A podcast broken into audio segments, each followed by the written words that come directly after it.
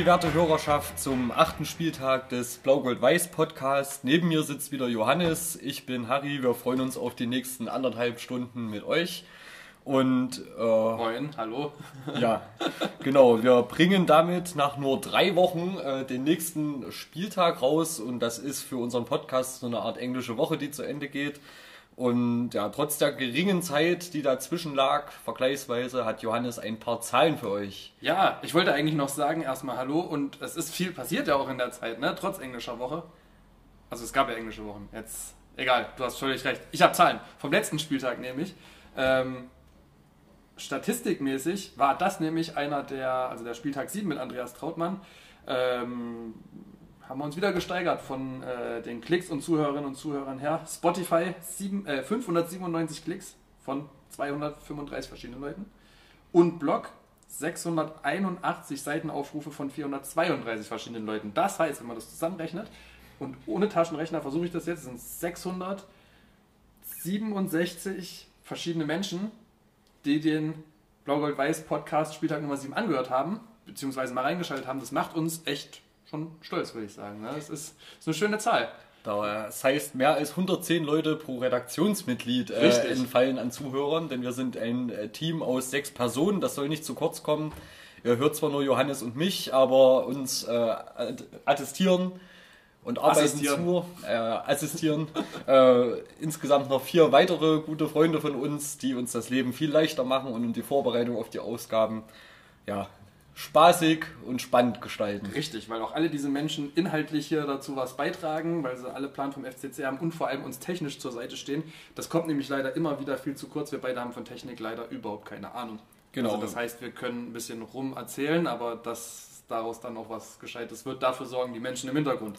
Sie Übrigens, sorgen unter anderem dafür, dass alle bisherigen Spieltage weiterhin auf Spotify und natürlich auf dem schon erwähnten Blog verfügbar sind. Das heißt, wenn ihr heute das erste Mal hier reingeklickt habt und wenn es euch gefällt, wovon wir äh, hoffentlich optimistisch ausgehen können, ähm, dann checkt einfach auch mal die vorherigen Spieltage, die verlieren nicht an Aktualität. Genauso ist es. Und übrigens, Harry, habe ich extra heute nochmal äh, den Blog aufgerufen und reingeklickt, weil ich es partout nicht wollte, dass wir genau 666 verschiedene Menschen haben, die alles aufrufen. Einfach, weil das mir zu sehr Hardcore gewesen wäre und ich aber Hip-Hop lieber mag. Und damit wollte ich dich ein bisschen ärgern. Ist Tut mir nicht, leid. Ist dir nicht gelungen. Schade. Ist dir nicht gelungen. Was ihr nicht seht, ist Harrys wütendes Gesicht, der Quatsch jetzt Ich sehe, dass die nur dreiwöchige Spieltagspause dir ordentlich an die Substanz gegangen ist und du dich schon mit solchen Maßnahmen versuchst hier ein bisschen besser zu stellen. Aber alles gut. Was wir zum Spieltag 7 vielleicht noch ganz kurz erwähnen sollten, ist, dass wir Feedback bekommen haben. Unter anderem haben wir äh, eine Rückmeldung von Thomas Petzold, der ähm, uns geschrieben hat, per Mail bekommen. Ne? Also da haben wir im Spieltag 7 ja relativ ausführlich über die Mitgliederversammlung gesprochen und auch über die Rolle von Thomas Petzold als äh, Vorsitzenden des Wahlausschusses. Ja. Ähm, du klangst gerade, als wolltest du dazu was sagen wollen. Ich kann was dazu sagen, wenn Gerne. du jetzt äh, schon mit deinem Latein am Ende bist. Äh, wir hatten beim letzten Mal, das war sogar ich selbst, äh, ein bisschen auch Kritik auf ihn äh, geworfen, indem er oder indem wir ihm unterstellt haben, dass er sag ich mal, die anderen oder Teile der anderen Bewerber für den Wahlausschuss ein bisschen diskreditiert hat in Sachen äh, mangelnde Kompetenz, Expertise, Erfahrung, wie auch immer. Er hat sich äh, ausführlich per Mail zu Wort gemeldet und das haben wir auch absolut positiv aufgenommen. Er hat relativiert, hat gesagt, dass er so auf keinen Fall rüberkommen wollte und dass das auch nicht seine Absicht war und dass er, sage ich mal, voller Elan und voller Drang auf eine gute Zusammenarbeit jetzt in diese Legislaturperiode des gewählten Wahlausschusses gehen wird. Und ich denke, das kann man ihm auch ja, ja. so eins zu eins abnehmen. Ja. Und an dieser Stelle auch äh, dann von meiner Seite mal noch, lieber Thomas, falls du das hörst, war nicht bös gemeint und kommt nicht wieder vor. Ähm, ja, und auch überhaupt generell vielen Dank für die Rückmeldung. Also ich glaube, das äh, spricht für sich, dass Leute aus den Vereinsgremien einerseits die Sachen, die wir hier erzählen, anhören und sich dann auch dazu zu Wort melden, zurückmelden ähm, und mit uns da ins Gespräch kommen. Der sich ebenfalls gemeldet hat, äh, war einfach nur der äh, Vollständigkeit halber war Tobias Knuschke, den wir ja auch angesprochen haben. Ähm, genau. Und wir hatten auch noch einen, jetzt fällt es mir nämlich gerade wieder ein, äh, orthografischen Hinweisgeber, der uns. Äh, auch das betrifft dich?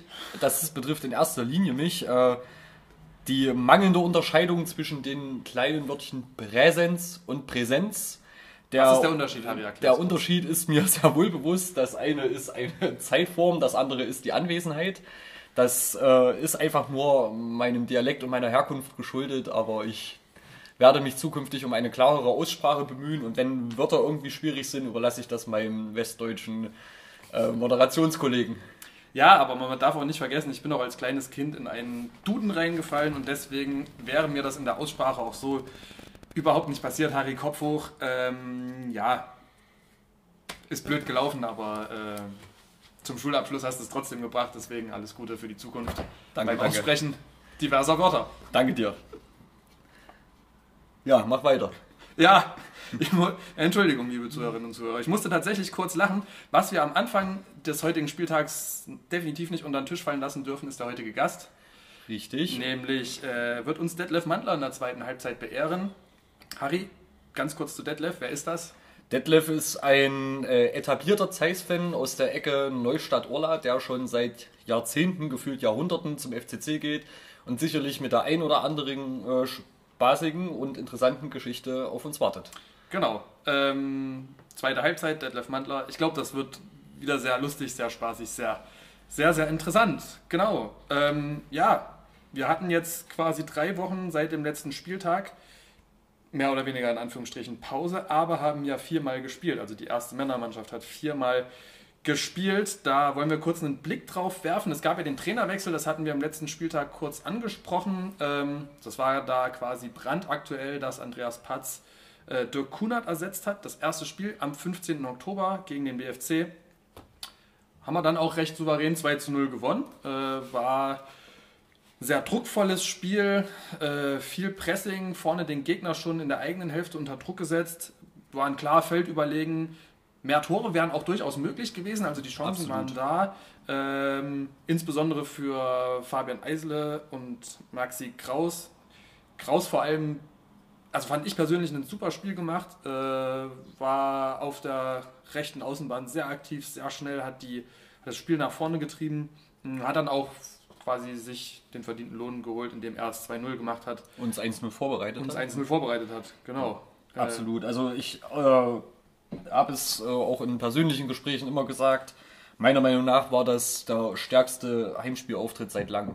Absolut ungefährdet gegen den damaligen knapp Zweitplatzierten. Ich glaube, die haben kurz vorher die Tabellenführung an BAK verloren mhm. und wir haben die nach Strich und Faden dominiert. Äh, Christian Beck, der Top-Stürmer, sage ich mal, vom BFC, ist überhaupt nicht zum Zug gekommen, hatte zwei kleine Torabschlüsse, wo keine riesige Gefahr ausging den hat man gut im Griff und ein Spiel nach vorne, das hast du richtig gesagt, das war schon sehr druckvoll. Was in dem Spiel noch positiv äh, zu erwähnen ist aus meiner Sicht, ist das erste Spiel von Elias Rosner. Der spielt eigentlich in der U19 Bundesliga beim FCC, ist Stürmer, kommt aus der eigenen Jugend und hat von Andreas Patz die Chance bekommen, sich mal zu zeigen. Er hat jetzt, ich glaube, 15 Minuten oder 10 Minuten gespielt, waren jetzt keine extrem auffälligen Aktionen dabei, aber es ist mal ein Zeichen, dass auch gerade in so einem Spiel, im ersten Spiel als Trainer, äh, Andreas Patz einem jungen Nachwuchsspieler äh, schon gleich eine Chance gibt, sich ein bisschen zu zeigen. Also fand ich persönlich cool, hat mich sehr gefreut, weil auch gerade wir beide, Harry, du und ich, wir das ja auch immer wieder fordern, uns wünschen, äh, dass da junge Spieler mit auf dem Platz stehen und die Chance bekommen, sich zu zeigen. Absolut. Also absolut gelungener, positiver erster Eindruck äh, vom neuen Trainer. Weiter ging es dann äh, in der Woche darauf, am 23.10. auswärts in Rathenow bei dem Team, was äh, seit 400 Jahren von Ingo Kalisch trainiert wird und ähm, durchaus ein Alleinstellungsmerkmal im deutschen Fußball äh, oder Halbprofitum zumindest. Ähm, ich glaube, es gibt keine vergleichbar lange Traineramtszeit. Ja, 400 Jahre in, sowieso definitiv. In den, in den oberen Ligen und äh, ja, was man so hört, er ist ja nicht dort nur Trainer, er ist ja quasi Mädchen für alles, macht wirklich jeden Schritt dort, äh, ist vernetzt, holt die äh, Spieler ran, greift die meistens bei Berliner Clubs ab und bringt sie dann in Rathenow irgendwo unter. Wahrscheinlich äh, arbeiten die alle in der Optikbranche und. Ist von auszugehen. Ist von auszugehen, aber im Endeffekt ein Beispiel, wie man mit Kontinuität und äh, ja, auch etwas Ehrgeiz aus kleinen Möglichkeiten Großes erreichen machen kann. Ne? Ob die gerade nur ja wirklich jahrelanger Gast jetzt in der Regionalliga. Oft habe ich so das Gefühl, die sind für die Oberliga zu gut und für die Regionalliga dann manchmal dann doch ein bisschen zu schwach, steigen auf, steigen ab. Ähm, Fakt ist, die haben uns das Leben sehr schwer gemacht. Ja. Wir lagen 1-0 zurück. Fun Fact, wir lagen auch in Eilenburg und in Meuselwitz jeweils bei unseren Auswärtsspielen 1-0 zurück und haben dann jeweils 3-1 gewonnen. So war es auch in Rathenow. Genau, durch zwei Tore von Maximilian Wolfram und ein Tor durch Dedidis, der eingewechselt wurde. Ähm, letztendlich, klar, am Anfang haben wir uns schwer getan. Wir haben vorher, glaube ich, auch schon ein Abseits-Gegentor bekommen, was aber dann. Ich glaube, 15 Minuten schon relativ früh. Genau, was dann aber nicht anerkannt wurde und ja. Was übrigens, Glück. glaube ich, auch kein Abseits war. Also, wenn man sich die Wiederholung angeschaut hat, hatten wir Glück. Gut. Man auch einfach mal so sagen. Nichtsdestotrotz am Ende äh, das 3-1, denke ich, leistungsgerecht und auch verdient. Ja. Äh, ja, ist immer nicht so leicht gegen einen so defensiven Gegner und Tun Pflichtaufgabe erfüllt. Leute, generell diese Saison ein bisschen immer schwer. Da waren dann meistens Standards irgendwie so, die sogenannten Dosenöffner. Ähm, war jetzt in Rathenow dann tatsächlich auch, dass wir es rausgespielt haben insgesamt. Äh, gut, gab noch einen Elfmeter, aber ansonsten hat er schon. Na gut, eigentlich haben wir den Ausgleich per Ecke gemacht und den Zwei, das 2-1 per Elfmeter. Also rausgespielt war eigentlich nur das 3-1 und das war ein Konter. Ich korrigiere mich, es tut mir leid. Alles klar. Weiter ging es dann äh, Nicht, dass der Fußballsachverstand abgesprochen wird. Wer würde sich das trauen, Johannes? Weiß ich nicht. Ähm, Hab dich im Verdacht. nicht vor laufendem Mikro, Johannes. Äh, 27.10. Heimspiel gegen Energie Cottbus, dem Team von Pele Wollitz, Johannes. Ich bin jetzt noch wütend. Ich bin auch noch wütend. Ich war sehr wütend. Äh, zwischendurch ging es mir besser, jetzt geht es mir wieder schlechter, weil ja, du mich daran erinnert hast. Ja, weil wir jetzt wieder drüber sprechen. Also normalerweise muss es in dem Spiel nach 20 Minuten 2-0 stehen und zur Halbzeit 3 oder 4-0. So sehe ich es auch. Ähm, Fabian Eisele hätte, ich glaube, allein drei Tore machen müssen, eigentlich schon wieder fast. Ne? Also das war verwunderlich. Der, der in den Spielen davor getroffen, getroffen, getroffen. Aber halt auch schon Chancen vergeben. Und jetzt halt nur Chancen vergeben. Wir waren klar Feld überlegen, wirklich, wenn die Tore früh fallen, läuft das Spiel auch wieder, glaube ich, wie gegen den BFC. Ja. Also, weil Cottbus nach vorne auch absolut dünne war. Aber meiner Meinung nach haben wir am Ende verdient verloren, weil wer so fahrlässig mit Chancen umgeht, und das war extrem fahrlässig, braucht sich auch nicht wundern, wenn er am Ende irgendwie ein unnötiges Gegentor kriegt und dann halt merkt, nach vorne geht dann plötzlich, wenn der Gegner tief steht und die Luft weg ist, gar nichts mehr. Man hatte auch nicht den Eindruck, dass die zwischenzeitliche Überzahl nach dem Platzverweis für einen Cottbuser, Niklas Erbeck übrigens, der auch mal in Jena das Dress getragen hat, man hatte nicht das Gefühl, dass uns das irgendwie nochmal pusht. Im Gegenteil, ähm, Cottbus hat sich dann gefühlt mit acht Leuten am eigenen Strafraum postiert, hat einen vorne stehen lassen und der zehnte Mann war im Tor. Und uns ist nicht so richtig was eingefallen.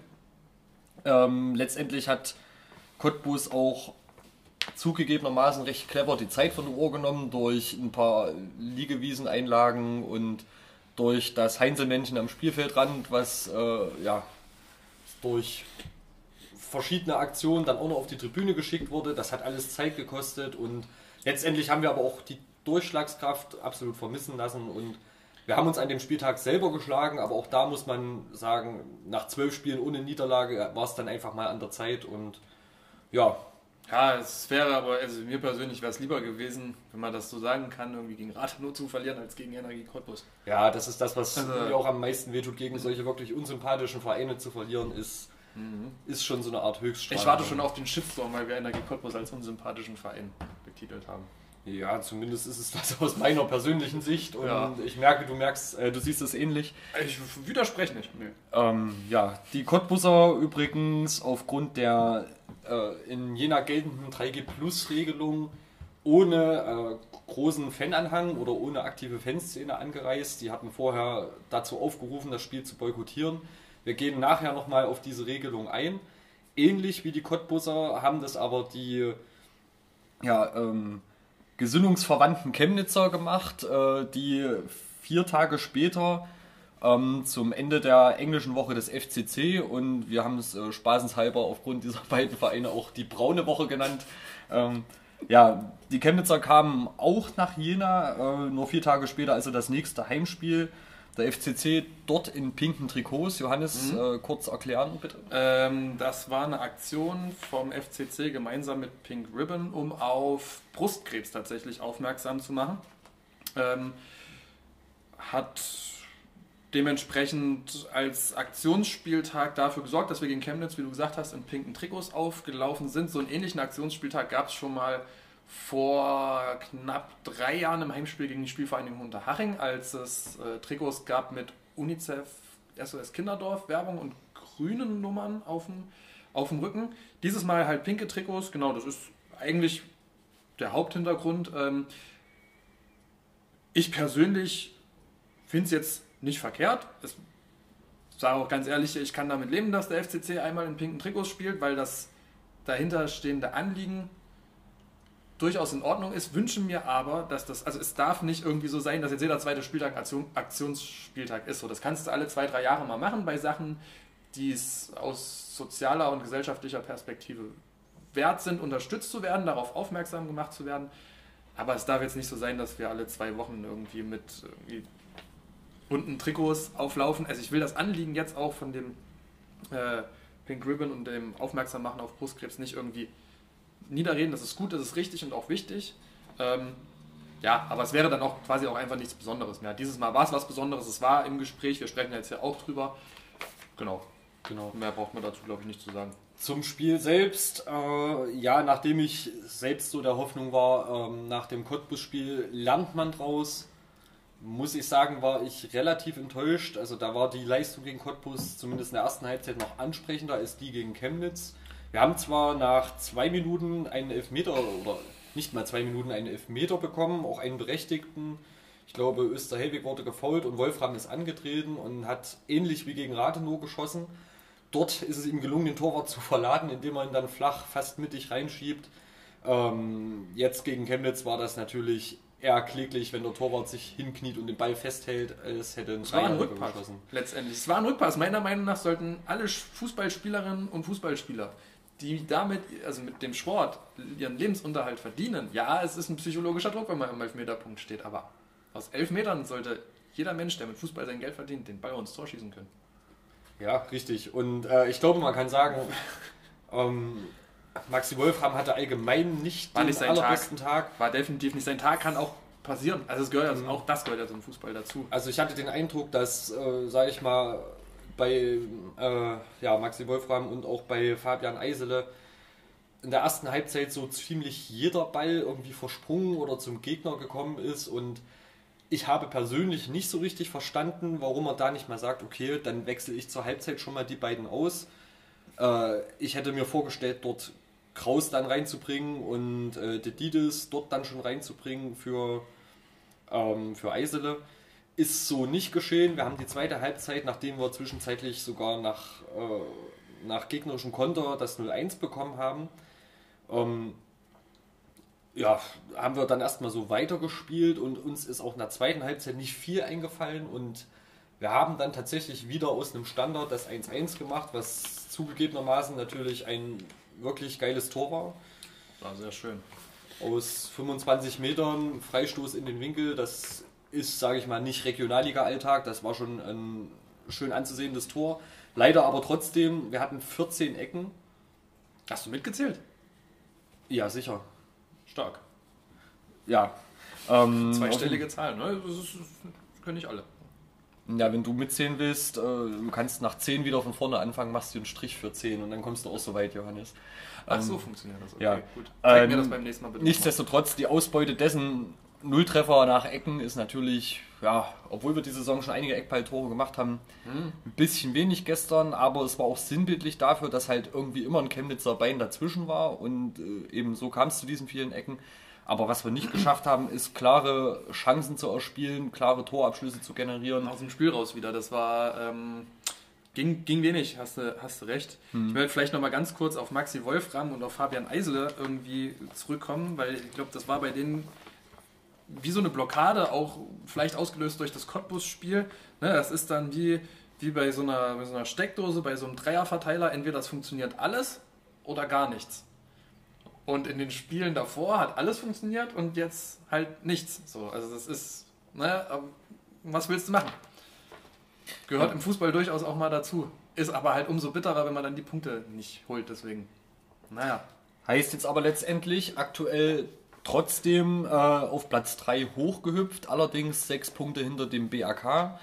Ähm, die zusätzlich, glaube ich, sogar noch ein Spiel weniger haben.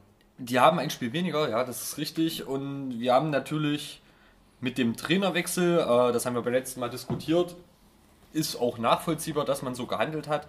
Wir haben uns aber natürlich durch diese mediale Aufstiegsoffensive ziemlichen Druck aufgebaut und ich persönlich bin damit nicht so richtig warm geworden und bin damit auch nicht zufrieden. Vor der Saison war das kein Thema, wir wollen unbedingt aufsteigen.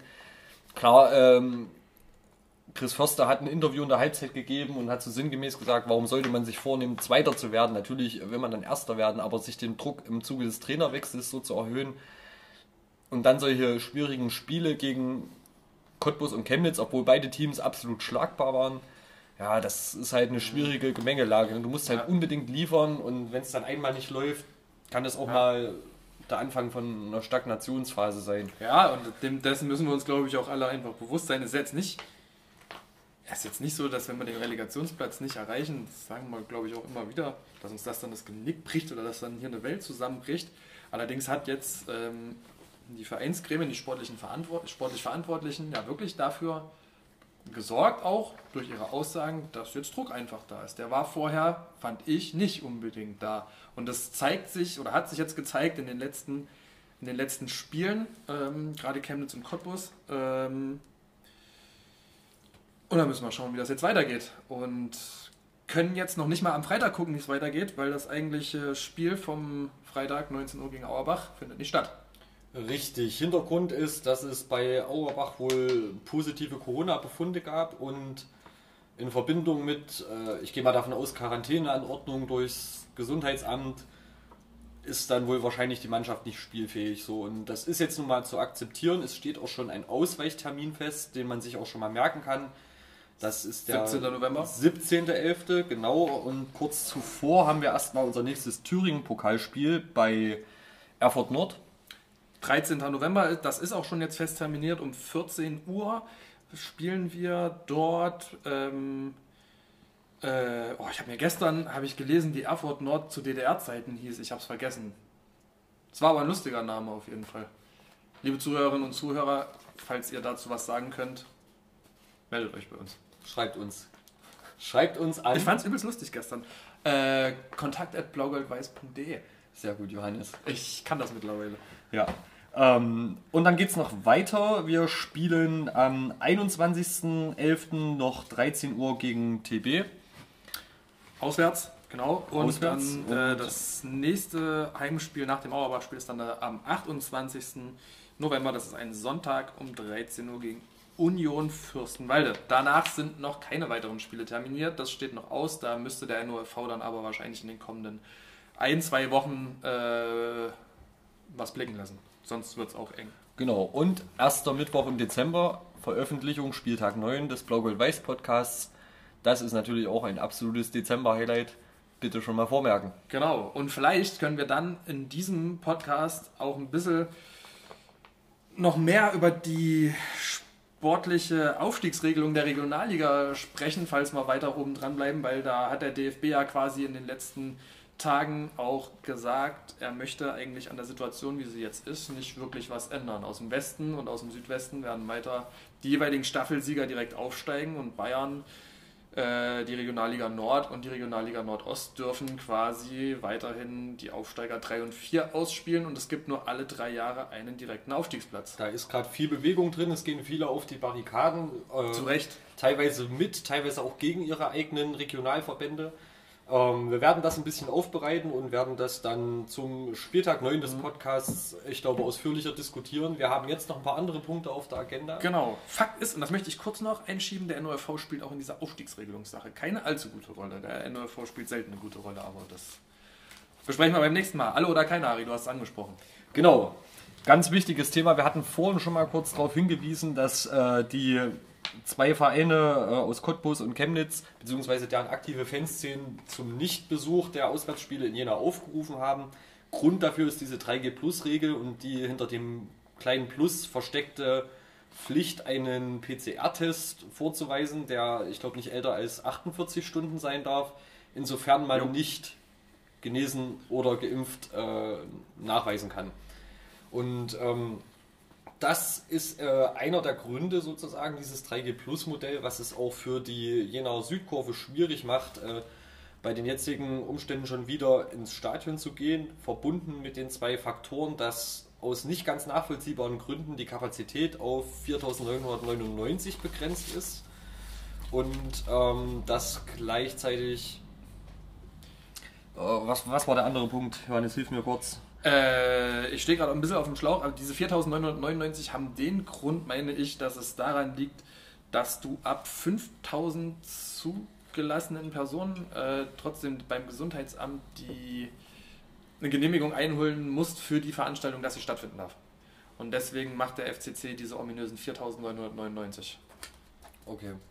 Das letztendlich, was dahinter steckt, ist, dass wir vor dieser ähm, Einführung der, äh, oder vor der Löschung der vorherigen Kapazitätsgrenze, die ja irgendwo bei 2000 lag. Oder? 2628. War das so? Ich meine ja. Wie auch immer, das war geschuldet durch die 1,5 Meter ähm, Abstandsregelung, die jetzt entfallen ist durch, wie gesagt, dieses 3G Plus Konzept. Was aber natürlich bedeutet, für nicht geimpfte und nicht Genesene ist es jetzt teuer, erstmal überhaupt die Berechtigung für einen Ticketkauf zu erlangen. Und das ist sicherlich eine Sache, die vielen FCC-Fans, auch wenn man das in sozialen Medien so verfolgt, negativ aufstößt und scheinbar auch bei vielen Vereinen, die hier gastieren, nicht gern gesehen wird. Kann ich persönlich durchaus nachvollziehen. Wenn man nämlich sagt, man braucht einen PCR-Test, um ins Stadion zu gehen, ist das ein nicht unerheblicher Kostenfaktor. PCR-Tests sind nicht so günstig wie die äh, Antigen-Schnelltests. Ähm, da hat der FCC mit den angebotenen Pool-Testungen auf jeden Fall schon, äh, finde ich, einen Schritt in die richtige Richtung gemacht, weil es äh, gerade jungen Leuten oder Leuten, die finanziell nicht gut aufgestellt sind, eine Möglichkeit gibt, noch im Rahmen der jeweils finanziellen Möglichkeiten ähm, sich testen zu lassen. Allerdings immer nur zwei Tage vor dem jeweiligen Spieltag. Das heißt, ein spontaner Stadionbesuch ist äh, nur sehr schwer möglich, wenn man zu diesem, zu diesem Personenkreis gehört, der auf Testung angewiesen ist einfach. Und ähm, ja, dem, aus diesem Grund hat sich ja dann die Südkurve auch dazu entschieden, äh, weiterhin den Spielen fernzubleiben, weil einer der Punkte eben gewesen ist, beziehungsweise auch immer noch ist, dass PCR-Testungen kostengünstig und auch am Spieltag selber möglich sein sollen, was aktuell ja nicht der Fall ist. Ja, das ist äh, ja letztendlich erstmal ein Standpunkt, der natürlich äh, sehr, sehr kontrovers auch intern diskutiert wird. Wir müssen einfach schauen, wie sich die weitere Verordnungslage entwickelt und was man dann irgendwo daraus auch machen kann oder welche Angebote man schaffen kann, um eben trotzdem einen erschwinglichen genau. Spieltagsbesuch genau. zu ermöglichen. Was man dann, äh, was man an der Stelle nicht vergessen darf, weil wir es ja von Chemnitz und Cottbus hatten, dass diese Möglichkeiten jetzt nicht nur für den Heimbereich gelten sollen, also Testung am Spieltag, sondern auch Auswärtsfans äh, ermöglichen sollen, ein Testangebot vor Ort einfach zu haben. Genau. Ähm, genau. Neue Sachlagen im Sinne von der neuen Landesverordnung, die gab es zwar jetzt auch äh, in den letzten Tagen, aber betrifft den FCC eigentlich nicht direkt, sondern betrifft eher den Privatbereich. Deswegen müssen wir da, glaube ich, jetzt auch nicht näher drauf eingehen. Nichtsdestotrotz äh, prangt schon seit letzter Saison äh, ein großes Transparent vor der Südkurve mit dem äh, Hintergrund, oder mit der Absicht, äh, den Spielern ins Gewissen zu rufen, es geht uns hier nicht um kurzfristigen Erfolg, es geht uns um Identifikation, es geht uns um ja, Betroffenheit, Verantwortungsbewusstsein für den Verein. Übernahme vor allem auch. Ähm, Zusammenhalt und letztendlich äh, ja, gemeinsam an einem Strang ziehen, den FCC nicht als Trittstein in der weiteren Karriere zu verstehen, sondern eben als Verein, der auch Hingabe verdient, so wie es eben von vielen Fans vorgelebt wird so sollte es dann auch äh, von den Spielern und Angestellten des Vereins zu erwarten sein. Ganz genau so ist es. Und deswegen hängt dieses Transparent auch immer noch bei den Heimspielen vor der Südkurve. Diese Situation ist quasi unverändert, die Forderung ist die gleiche. Und ja, falls man sich gefragt hat, warum hängt das da noch, das sind quasi die Gründe dafür. Genau. Johannes, lass uns nochmal auf die sportlichen Leistungen der anderen FCC-Teams eingehen. Gerade das in aller Kürze. Die Halbzeit ist schon zu zwei Dritteln vorbei. Gerade bei der zweiten Mannschaft macht das aktuell sehr viel Spaß, muss ich sagen, äh, über die Ergebnisse zu sprechen. Also es gab jetzt einen 3-0 Heimsieg gegen Inter Leipzig, einen 3-5 Auswärtssieg bei Einheit Wernigerode nach 3-1 Rückstand. In der, zwei, äh, in der, ersten Halbzeit, in der Nachspielzeit noch zwei Tore gemacht, 3-3 zur Halbzeit, 5-3 gewonnen. Äh, aktuell Tabellenplatz 2. Ja, äh, und da nur der VfC Plauen vor der zweiten Mannschaft des FC Cartesena steht, könnt ihr euch ja ausrechnen, wer aktuell hinter uns steht. Genau. Wir sprechen es nicht aus. nee. wir freuen uns, nicht, wir freuen uns drüber und ich denke, man kann auch gerade nach der verkorksten letzten Saison unserer zweiten durchaus von einem Überraschungserfolg bisher sprechen. Und wenn das so weitergeht, dann kann man nur sagen, es macht Spaß dazu zu schauen und mal gucken, äh, ob wir am nächsten, äh, in der nächsten Saison dann mit zwei Teams in der Regionalliga die spielen. Nächste ja, ist von auszugehen aktuell. Die nächste Möglichkeit zum Zuschauen in Jena bietet sich am 20. November 17 Uhr gegen VfB Krischow, auch eine Mannschaft, die oben mitspielt. Davor Auswärtsspiel jetzt am Samstag 13 Uhr in Bautzen. Der 6.11. Und genau, und am 27.11. 14 Uhr Topspiel auswärts beim VfC Plauen. Genau. Die äh, Frauenmannschaft des FCC kommt leider noch nicht so richtig in die Gänge. Es gab eine 0-2-Niederlage in Köln beim Mitaufsteiger. Leider sportlich auch total unterlegen. Das war so nicht zu erwarten. Ist natürlich auch eine Erdung für die Mannschaft und äh, ja auch ein Ausrufezeichen, dass man konzentriert weiterarbeiten muss, um irgendwie wieder aus dem Tritt zu kommen. Es gab. Ähm, in Tritt zu kommen, nicht aus dem Tritt. Wir sind schon aus dem Tritt. Ja, äh, dann halt wieder in Tritt. Ja, danke für die Korrektur. Bitte, ähm, bevor es wieder Hassmails. E-Mails gibt. Genau. Am 31.10. Äh, wurde immerhin die Pflichtaufgabe beim KSC auswärts gelöst. Äh, Johannes, verdrückt dir die Tränen, genau, 3-1 Auswärtssieg. Ja, mein KSC ist leider raus aus dem Front, DFB-Pokal. Und äh, damit stehen wir im damit stehen wir jetzt im Viertelfinale.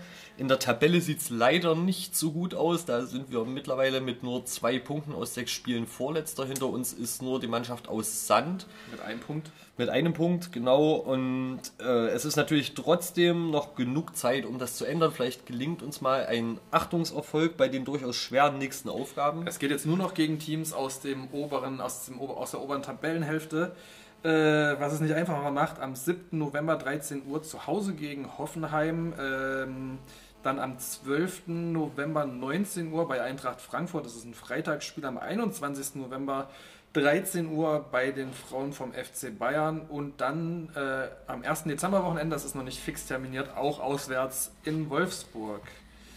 Genau. Ähm, ganz anders im sportlichen Erfolg ist die das ist das dritte Frauenteam. Die eilen nämlich von Sieg zu Sieg in der Thüringen-Liga Staffel Ost. Haben am Wochenende 5-1 gewonnen in Saalfeld und sind da momentan an der Spitze. 13 Punkte aus 5 Spielen. Herzlichen Glückwunsch. Weiter so. Jugendabteilung, Harry. U19. Die U19. Am 17.10. gab es eine 0-1 Niederlage ähm, zu Hause gegen Viktoria Berlin. Am 23.10. beim Konkurrent im Kampf um den Klassenerhalt aus Halle eine bittere 1-3 Auswärtsniederlage nach 1-0 Führung. Und am 30.10. wurde das Heimspiel gegen Wolfsburg mit 1-3 verloren. Wobei man zur Halbzeit schon 2-0 hinten lag, sich da nochmal rangekämpft hat, aber dann kurz vor Schluss das 1-3 hinnehmen musste. Und ja, in der Tabelle bedeutet das auch dort leider nur den vorletzten Platz mit 5 äh, Punkten aus 9 Spielen. Weiter geht's auswärts am 20.11. in Bremen, am 28.11. zu Hause gegen die Hertha am 5.12. in Magdeburg, wobei äh, noch der Hinweis dazu gehört, dass alle Spiele noch nicht tagesgenau und auf die Uhrzeit terminiert sind. Also schaut ruhig in den äh, entsprechenden Portalen nach, wann die, ähm, äh, wann die Spiele tatsächlich stattfinden. Und ja, rafft euch auch ruhig mal aus, die, auf die Spiele zu besuchen. Die Jungs haben es verdient und vielleicht pusht die Anwesenheit von mehreren FCC-Fans dann doch nochmal die Leistung. Was man der U19 insbesondere zugute halten muss, die, äh, der, der, Kampf und der Einsatz ist da. Es sind halt wirklich jetzt immer Niederlagen gewesen, die unglücklich bzw. unnötig waren, bitter waren. Ähm, ja, schaut einfach mal vorbei und unterstützt die Jungs. Ich glaube, das ist das, was am ehesten hilft. Hilft übrigens auch der U17. Da sieht es nämlich leider nicht viel besser aus. Äh, letztes Heimspiel jetzt am Wochenende gegen Werder Bremen. Am Samstag 1 zu 2 verloren. Heißt aus sieben, äh, aus acht Spielen äh, leider nur einen einzigen Punkt geholt, bedeutet letzter Tabellenplatz. Ähm, auch da lohnt sich mal trotzdem vorbeizuschauen. Ähm, wobei es jetzt am Wochenende schwierig wird, weil da ist 11 Uhr Spiel in Kiel. Ähm, dann allerdings am 20. November auch 11 Uhr gegen den HSV zu Hause und am 27.11.13 Uhr bei Hertha Zehlendorf in Berlin. Danach ist auch schon Winterpause. Genau, Futsal. Da gab es ein Erfolgserlebnis am Wochenende. Am 31.10. Äh, wurde das Heimspiel gegen den Heidenauer SV mit 8 zu 2 gewonnen. Das bedeutet für die Tabelle drei Spiele, drei Siege, Tabellenführer. So liest sich doch äh, eine blau-gelb-weiße Statistik durchaus besser. Und äh, der Hinweis äh, an euch alle, am 21.11. steht in der Sporthalle in Göschwitz um 14 Uhr das Heimspiel gegen Borea Dresden an. Und ja, geht es letztendlich um den erstmal. Und dann ist es quasi das letzte Spiel des ersten Futsal-Teams dieses Jahr. Ähm, danach geht es dann in der Aufstiegsrunde um Aufstieg in die Bundesliga. Und da müssen wir mal gucken, wie da dann die Ansetzungen sind. Aber auch da wird sich dann wahrscheinlich ein Vorbeischauen lohnen. Futsal-Perspektivteam darf man an dieser Stelle nicht vergessen. Das hat nämlich die TV-Landesmeisterschaft gewonnen. Drei Spiele, drei Siege. Gegner kamen allesamt aus der Blumenstadt, wurden allesamt standesgemäß geschlagen nämlich Harz 04 mit 8 zu 2. Blumenstadt United mit 5 zu 4 mit dem Siegtor für den FCC in letzter Minute und die Blumenstadt Lions wurden mit 11 zu 4 geschlagen. Am Ende TV Landesmeisterschaft Futsal, FCC Perspektivteam, alle Landeshauptstadtteams distanziert. Schön. Herzlichen Glückwunsch an dieser Stelle. Genau. So, jetzt haben wir uns den Mund ganz schön fusselig geredet bei unserem Sprint durch die äh, Ergebnisse und sportlichen Bestandsaufnahmen widmen wir uns äh, mal eher ein paar vereinskulturellen Themen. Und da wollen wir mal die Gelegenheit nutzen, vielleicht haben das die, äh, der ein oder andere schon mitbekommen, am 9.11.1976, also vor ziemlich genau 45 Jahren, kam es zu einem tragischen Unglück im Ernst-Abbe-Sportfeld. Es war ein Flutlichtspiel gegen den ersten FC Kaiserslautern und äh, nach dem Spiel beim Verlassen des Stadions ist ein junges Mädel, Birgit Möckel hieß die gute Frau, ähm, verunglückt. Beim Rausgehen aus dem Stadion wurde sie von einem umfallenden Torpfeiler, äh, ja, sage ich mal, erquetscht, wurde dann versucht zu retten. Nach mehrtägigem Aufenthalt in der Intensivstation hat sie dann aber den Kampf gegen die inneren Verletzungen verloren. Und das ist deshalb erwähnenswert, weil aus meiner Sicht oder aus unserer Sicht ist das ein ganz wesentlicher Bestandteil ähm, unserer Vereinsgeschichte, auch wenn es ein negativer Punkt ist. Natürlich nicht so ein ja, rosarotes Ereignis wie ein Europapokalfinale oder ähm, legendäre internationale Spiele gegen ganz große Namen. Es ist ein trauriges Ereignis ähm, und da haben sich einige Protagonisten aus der Südkurve dazu entschlossen, das aufzubereiten und äh, ja, in die Vereinschronik ein bisschen intensiver mit aufzunehmen. Ja, ist auch, man kann auch Fußballgeschichte nicht immer nur im positiven Sinne schreiben und das Ziel der ganzen Sache ist ja, dass sich im, also in der Vereinsarbeit, in der Vereinsgeschichte auch angefangen wird, mit Sachen zu beschäftigen, die jetzt vielleicht kein allzu gutes Licht auf den FCC werfen, beziehungsweise was auch einfach Sachen sind, die unangenehm sind, drüber zu sprechen. Aber ich denke, gerade äh, so eine historische Aufarbeitung der ganzen Sache ist angebracht. Ähm, auch einfach, um sich dann doch letztendlich positiv an die verstorbene Birgit Möckel erinnern zu können und sich da äh, beziehungsweise da auch einen Erinnerungsort einfach zu schaffen und nicht unter den Tisch zu kehren, dass auch das Teil der FCC-Geschichte einfach ist. Genau. Ähm, ja, Johannes, es gibt auch noch eine andere Geschichte, auf die wir jetzt gerne hinweisen wollen. Nämlich äh, formiert das unter der Überschrift Blau-Weiße Weihnachten. Erklärt doch unseren Zuhörerinnen und Zuhörern mal kurz, was es damit auf sich hat. Genau, wer es aus dem letzten Jahr noch kennt, äh, war es ja so, dass FCC-Fans helfen angefangen hat, äh, zu Pandemiebeginn zunächst Lebensmittel zu sammeln, beziehungsweise äh, Hygieneartikel zu sammeln für die Tafeln in der Region in und um Jena. Und das hat sich dann an Weihnachten fortgesetzt, dass wir dass diese Tafeln dann mit äh, Weihnachtsgeschenken versorgt werden sollten. Und das Ziel waren damals 500 Geschenke, verteilt auf die ganzen Tafeln, dass man dann äh, Kindern in der blau-gelb-weißen Region und blau-gelb-weißen Region auch einfach schöne Weihnachten machen kann, die vielleicht sonst eher Schwierigkeiten gehabt hätten, aus unterschiedlichen Gründen an Geschenke zu kommen. Wurde total übertroffen, waren dann fast 2000 Geschenke letztendlich. Äh, war super cool und wird dementsprechend dieses Jahr wiederholt. Ähm, die Weihnachtsgeschenke könnt ihr jetzt, wenn ihr da Bock habt, teilzunehmen und ihr habt noch was zu Hause, verpackt sie, blau, gelb, weiß, macht, äh, überlegt, was könnte Kindern eine Freude machen. Ähm, überlegt vielleicht auch, ist das Geschenk geeignet für Jungen oder Mädchen, welche Altersklasse, schreibt das mit dazu. Ähm, ihr seid gerne aufgerufen, da was äh, Cooles euch einfallen zu lassen. Und wie genau das dann vonstatten geht, also wo ihr die Geschenke abgeben könnt, zu welchen Zeitpunkten, vielleicht was auch noch konkret gebraucht wird, was zu beachten ist, das wird auf jeden Fall veröffentlicht und haltet da einfach Augen und Ohren offen. Ich denke mal auch, dass da die FCC Facebook-Seite beispielsweise was dazu bringen wird. Schaut in den sozialen Medien. Ist auf jeden Fall wieder eine coole Sache und glaube ich, kann auch dieses Jahr wieder richtig, richtig, richtig cool werden, was uns dann auch alle letztendlich stolz macht. Absolut. Genau. Und wir wollen die Gelegenheit natürlich auch nutzen, euch schon mal ein Datum nach dem Jahreswechsel, also äh, genauer gesagt am 8. Januar 2022 auf den äh, Schirm zu bringen. Und zwar findet da das internationale Karl-Schnieke-Turnier in der Sparkassenarena statt. Mit einem äh, bunten Teilnehmerfeld und die konkrete Entscheidung, ob das Turnier ausgetragen werden kann, also vor dem Hintergrund von Corona-Einschränkungen, die fällt am 30.11. Ihr müsst also unbedingt diesen Termin schon mal für euch blocken und eure Augen und Ohren offen halten. Ihr werdet dazu weiter informiert, nicht zuletzt auch in diesem Podcast im nächsten Spieltag, wie ihr an Tickets kommt und was allgemein so äh, euch alles erwartet an diesem Tag. Genau. Ähm, und je nachdem, ob das Turnier stattfindet und unter welchen Bedingungen, werden wir da auf jeden Fall im Spieltag Nummer 9 noch deutlich näher drauf eingehen. So, ansonsten denkt bitte weiterhin auch an die Worte von Traudel aus dem letzten Podcast, aus dem letzten Spieltag. Ihr seid gerne dazu aufgerufen, beim FCC in irgendeiner Form mitzuarbeiten, selber was zu gestalten. Wendet euch auch gerne äh, an uns, wenn ihr Ideen habt über Themen beispielsweise, über die wir mal quatschen sollen. Eine E-Mail-Adresse habe ich vorhin schon gesagt. Ich sage in der Halbzeitpause nochmal was dazu. Du kannst ähm, das so gut, genau. Ja, unbedingt. Äh, da machen nämlich auch gleich dann alle nämlich mit. Genau, der Hinweis von Traudel kam, das wollen wir ruhig nochmal ähm, nochmal ranholen. Der kam deswegen, weil wir gesagt haben, wir sind der Meinung, dass ein bisschen zu wenig zu anderen Teams kommt, außer der äh, Regionalliga Männermannschaft des FCC. Und er hat sich da natürlich äh, richtigerweise verteidigt, hat gesagt, okay, wir sind da echt aber schon auf einem äh, besseren Weg, als das in der Vergangenheit war.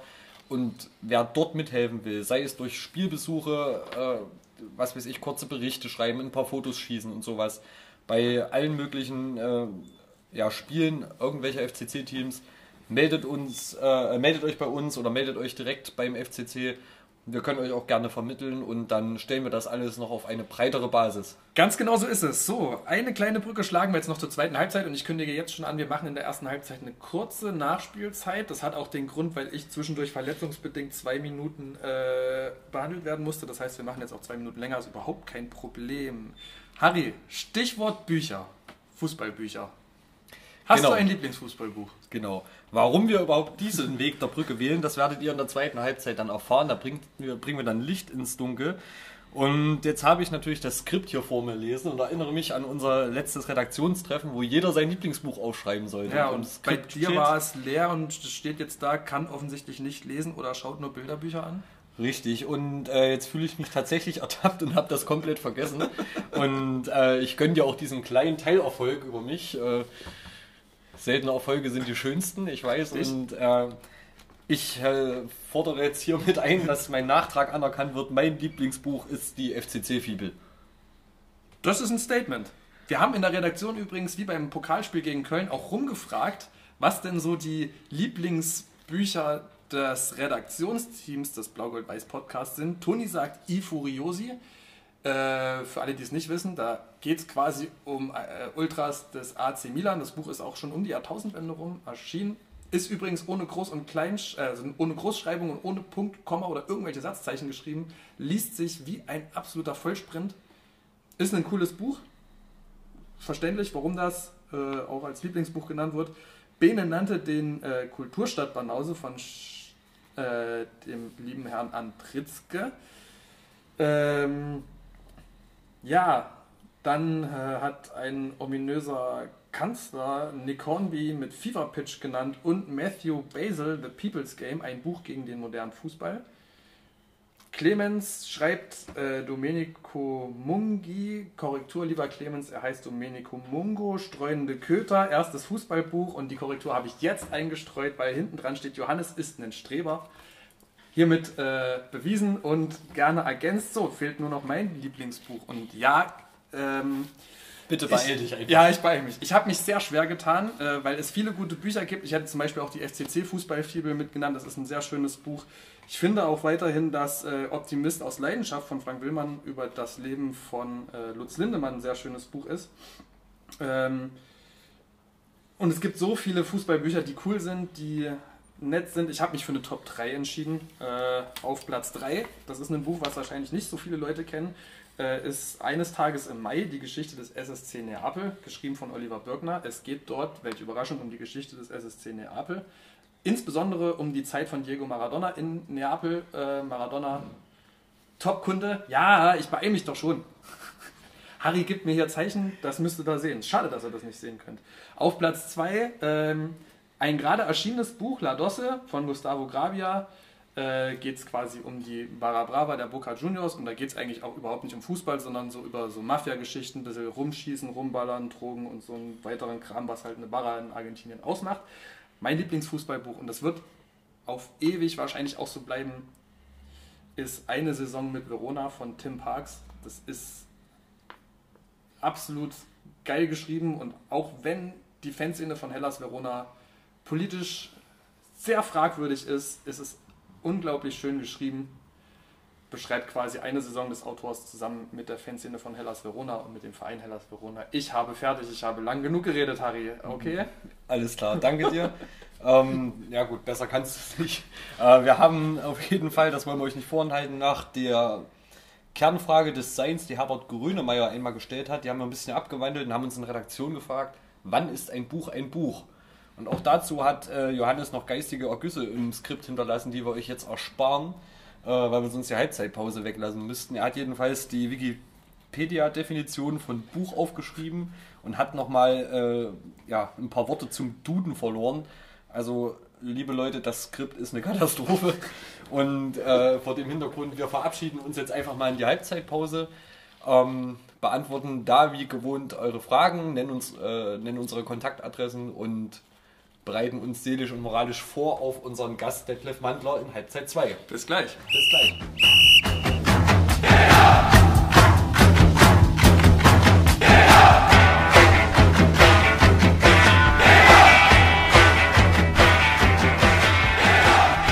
willkommen in der Halbzeitpause. Es gab schon erstes Feedback zur ersten Halbzeit. Ich wurde gefragt, warum ich fünf Bücher genannt habe, wenn wir doch nur ein Lieblingsfußballbuch nennen sollten.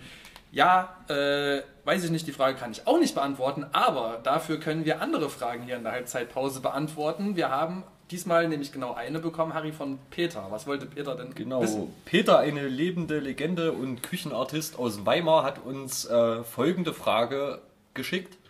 Hallo Harry, hallo Johannes und ein Hallo an den Rest des Blau-Gold-Weiß-Podcast-Teams. Zunächst gefällt mir euer Podcast sehr, sehr gut. Den höre ich immer sehr, sehr gerne und die Zeit vergeht auch ziemlich schnell damit. Das vornweg als Kompliment. Und nun zu meiner Frage. Es ist so, dass mir aufgefallen ist, wenn man nach Jena fährt zum Fußball oder überhaupt, dann ist das Ernst-Abbe-Sportfeld überhaupt nicht ausgeschildert. Also erst, wenn man es sowieso schon sieht, glaube ich. Und ähm, da drängt sich mir irgendwie der Eindruck auf, dass das irgendwie stadtseitig nicht gewollt ist oder auf jeden Fall hat das für für mich nicht schöne Außenwirkung, ähm, dass Zuschauer, die von auswärts kommen oder so, gar keinen Hinweis finden, wo denn das Stadion ist. Oder selbst wenn ich nicht zum Fußball möchte und bin normaler Tourist, äh, dann habe ich da auch keinen Hinweis auf diese Sportstätte oder Sportstätten. Ähm, Gleiches gilt ja auch für äh, die Leichtathletik und den Basketball. Ja, könnt ihr ja mal nachfragen, warum das so ist. Ist es nicht gewollt? Ähm, hat der Sport keine Bedeutung in dieser Stadt? Denn wenn man so durch die Republik fährt, dann werden doch andere Stadien und so weiter anders ausgeschildert und damit auch so ein bisschen angepriesen oder wie auch immer. Ja, das ist äh, mir aufgefallen und wäre ganz cool, wenn ihr das mal rausfinden könntet, beziehungsweise auch einen kleinen Anstoß gebt dadurch, denn mit dem neuen Stadion kommen ja vielleicht auch wieder ein paar Zuschauer, vielleicht auch in einer höheren Liga. Wir werden sehen. In diesem Sinne, macht weiter so. Höre ich, wie gesagt, sehr, sehr gerne und beste Grüße aus der Klassikerstadt. In diesem Sinn, macht weiter so. Vielen Dank, Peter. Äh, das ist eine interessante Frage, die wir natürlich intern diskutieren wollten, aber nicht intern beantworten konnten. Deswegen dachten wir uns, das ist doch eine richtige Frage für einen Offiziellen der Stadt und die Antwort gibt kein geringerer als Benjamin Koppe, ähm, der Dezernent für Stadtentwicklung. Ja, auch von mir schöne Grüße an das blau-gold-weiße Podcast-Team und vielen Dank für die Höreranfrage zur Beschilderung der Jener Sportstätten. Eingangs möchte ich natürlich noch einmal betonen, wie glücklich ich darüber bin, dass es endlich gelungen ist, einen Beschluss auf den Weg zu bringen, das Ernst-Abbe-Sportfeld neu zu bauen. Und wir sehen gerade, wie es draußen in der Oberaue vorangeht und eine neue Veranstaltungsstätte für den FC KCS Jena entsteht. Und gegenüberliegend an der Stadtroder Straße zugleich ein Leichtathletikstadion neu gebaut wird. Und damit zwei moderne Veranstaltungsstätten, die äh, von überregionaler Bedeutung für unsere Stadt sind und sein werden. Und nicht zu vergessen natürlich auch alle anderen Sportstätten in den einzelnen Ortsteilen, die auch von besonderer Bedeutung sind. Und hier ist sozusagen auch der erste Teil der Beantwortung der Anfrage gelegen. Es ist nicht die Verkehrsbeschilderung und die Hinweise bezüglich einer bestimmten Veranstaltungsstätte, die auf deren Bedeutung hinweist, also auf die Bedeutung der, für die Stadtgesellschaft. Das ist nicht der Fall. Im Gegenteil, es gibt hier ein klares Prozedere, inwieweit Veranstaltungsstätten, so auch Sportstätten oder auch äh, Kulturstätten, Denkmäler oder ähnliches Eingang finden in die allgemeine Verkehrsbeschilderung. Das Prozedere liegt im Dezernat für Stadtentwicklung, dort in der Verkehrsbehörde und unterliegt den verkehrsrechtlichen Anordnungen. Es ist tatsächlich bei dem Ernst-Abel-Sportfeld so, dass wir auf verschiedenen äh, Verkehrsschildern ähm, und Wegweisern das Ernst-Abbe-Sportfeld wiederfinden, zumindest als Symbol, so an der Wiesenstraße, an der Stadtroder Straße, äh, an mehreren Punkten und auch an der Fischergasse. Und äh, es ist ein fortlaufender Überprüfungsprozess, inwieweit diese Verkehrsbeschilderung angemessen ist, inwieweit ähm, eine Veranstaltungsstätte, so eine Sportstätte von herausragender überregionaler Bedeutung ist mit Blick auf die Besucher oder auch Verkehrsströme, die zu erwarten sind, die es zu regulieren gilt. Und mit Sicherheit wird das Ganze nochmal an Dynamik gewinnen, wenn wir sehen, dass das Ernst-Abel-Sportfeld fertiggestellt ist und auch zugleich das Leichtathletikstadion entstanden ist. Äh, die Überprüfung der jetzigen Beschilderung ist ja, wie gesagt, ein fortlaufender Prozess und das werden wir uns natürlich im Einzelnen nochmal anschauen. Für kleinere Sportanlagen ist es mit der allgemeinen Verkehrsbeschilderung schon etwas schwieriger, aber mit Blick auf die größeren Sportanlagen braucht es natürlich die entsprechende Ausweisung, so dass auch Besucher, die zu uns kommen, klar wissen, wo sie denn das Ernst-Abbe-Sportfeld oder auch ein neues Leichtathletikstadion finden. Soweit von meiner Seite. Wünsche weiterhin viel Erfolg für die Sendung und nochmal danke für die Anfrage. Ja, vielen Dank an Benjamin Koppe ähm, für die Beantwortung der Frage. Harry, du kennst mich an, möchtest du dazu was sagen? Ja, und du sahst gerade aus, als müsstest du zu dem Rundumschlag ausholen und äh, Jetzt, ja, ich weiß nicht, ob dafür jetzt Zeit ist. Ja, also ich sag mal, das war. Ähm, ich drücke mich mal vorsichtig aus, das war natürlich auch eine Politikerantwort. Ja. Äh, letztendlich, man, man hätte auch straight sagen können, okay, es ist vielleicht etwas unterrepräsentiert, gerade die Beschilderung der Sportstätten und man geht der Sache mal nach, aber es ist ein fortlaufender Prozess, wie wir jetzt gehört haben ja. und wir schauen mal, ob der fortlaufende Prozess auch Ergebnisse hervorbringt. Viele Dinge sind ja immer fortlaufende Prozesse, alles ist ein Prozess, ähm, auch die Entwicklung unseres Podcasts. Ja, aber das führst du jetzt bitte nicht weiter Nein, das führe ich jetzt auch nicht weiter aus, aber wer dazu etwas beitragen möchte zu unserem Podcast, der ist, der oder die ist sehr herzlich dazu eingeladen unter kontakt.blaugoldweiß.de, wenn es um Feedback, Fragen oder generelle Themen geht. Ähm, schreibt dorthin. Schreibt an halbzeit.blaugoldweiß.de oder schickt eine Sprachnachricht dorthin, wenn ihr konkrete Halbzeitfragen habt. Okay, und bevor du dich jetzt weiter selbst auslachst, äh, verabschieden wir uns schon wieder äh, aus der Halbzeit und äh, unser heutiger Gast läuft schon ins Stadion ein. Wir freuen uns auf Detlef Mandler und ein spannendes Interview. Ich hoffe, ihr freut euch auch und wir hören uns gleich. Bis gleich.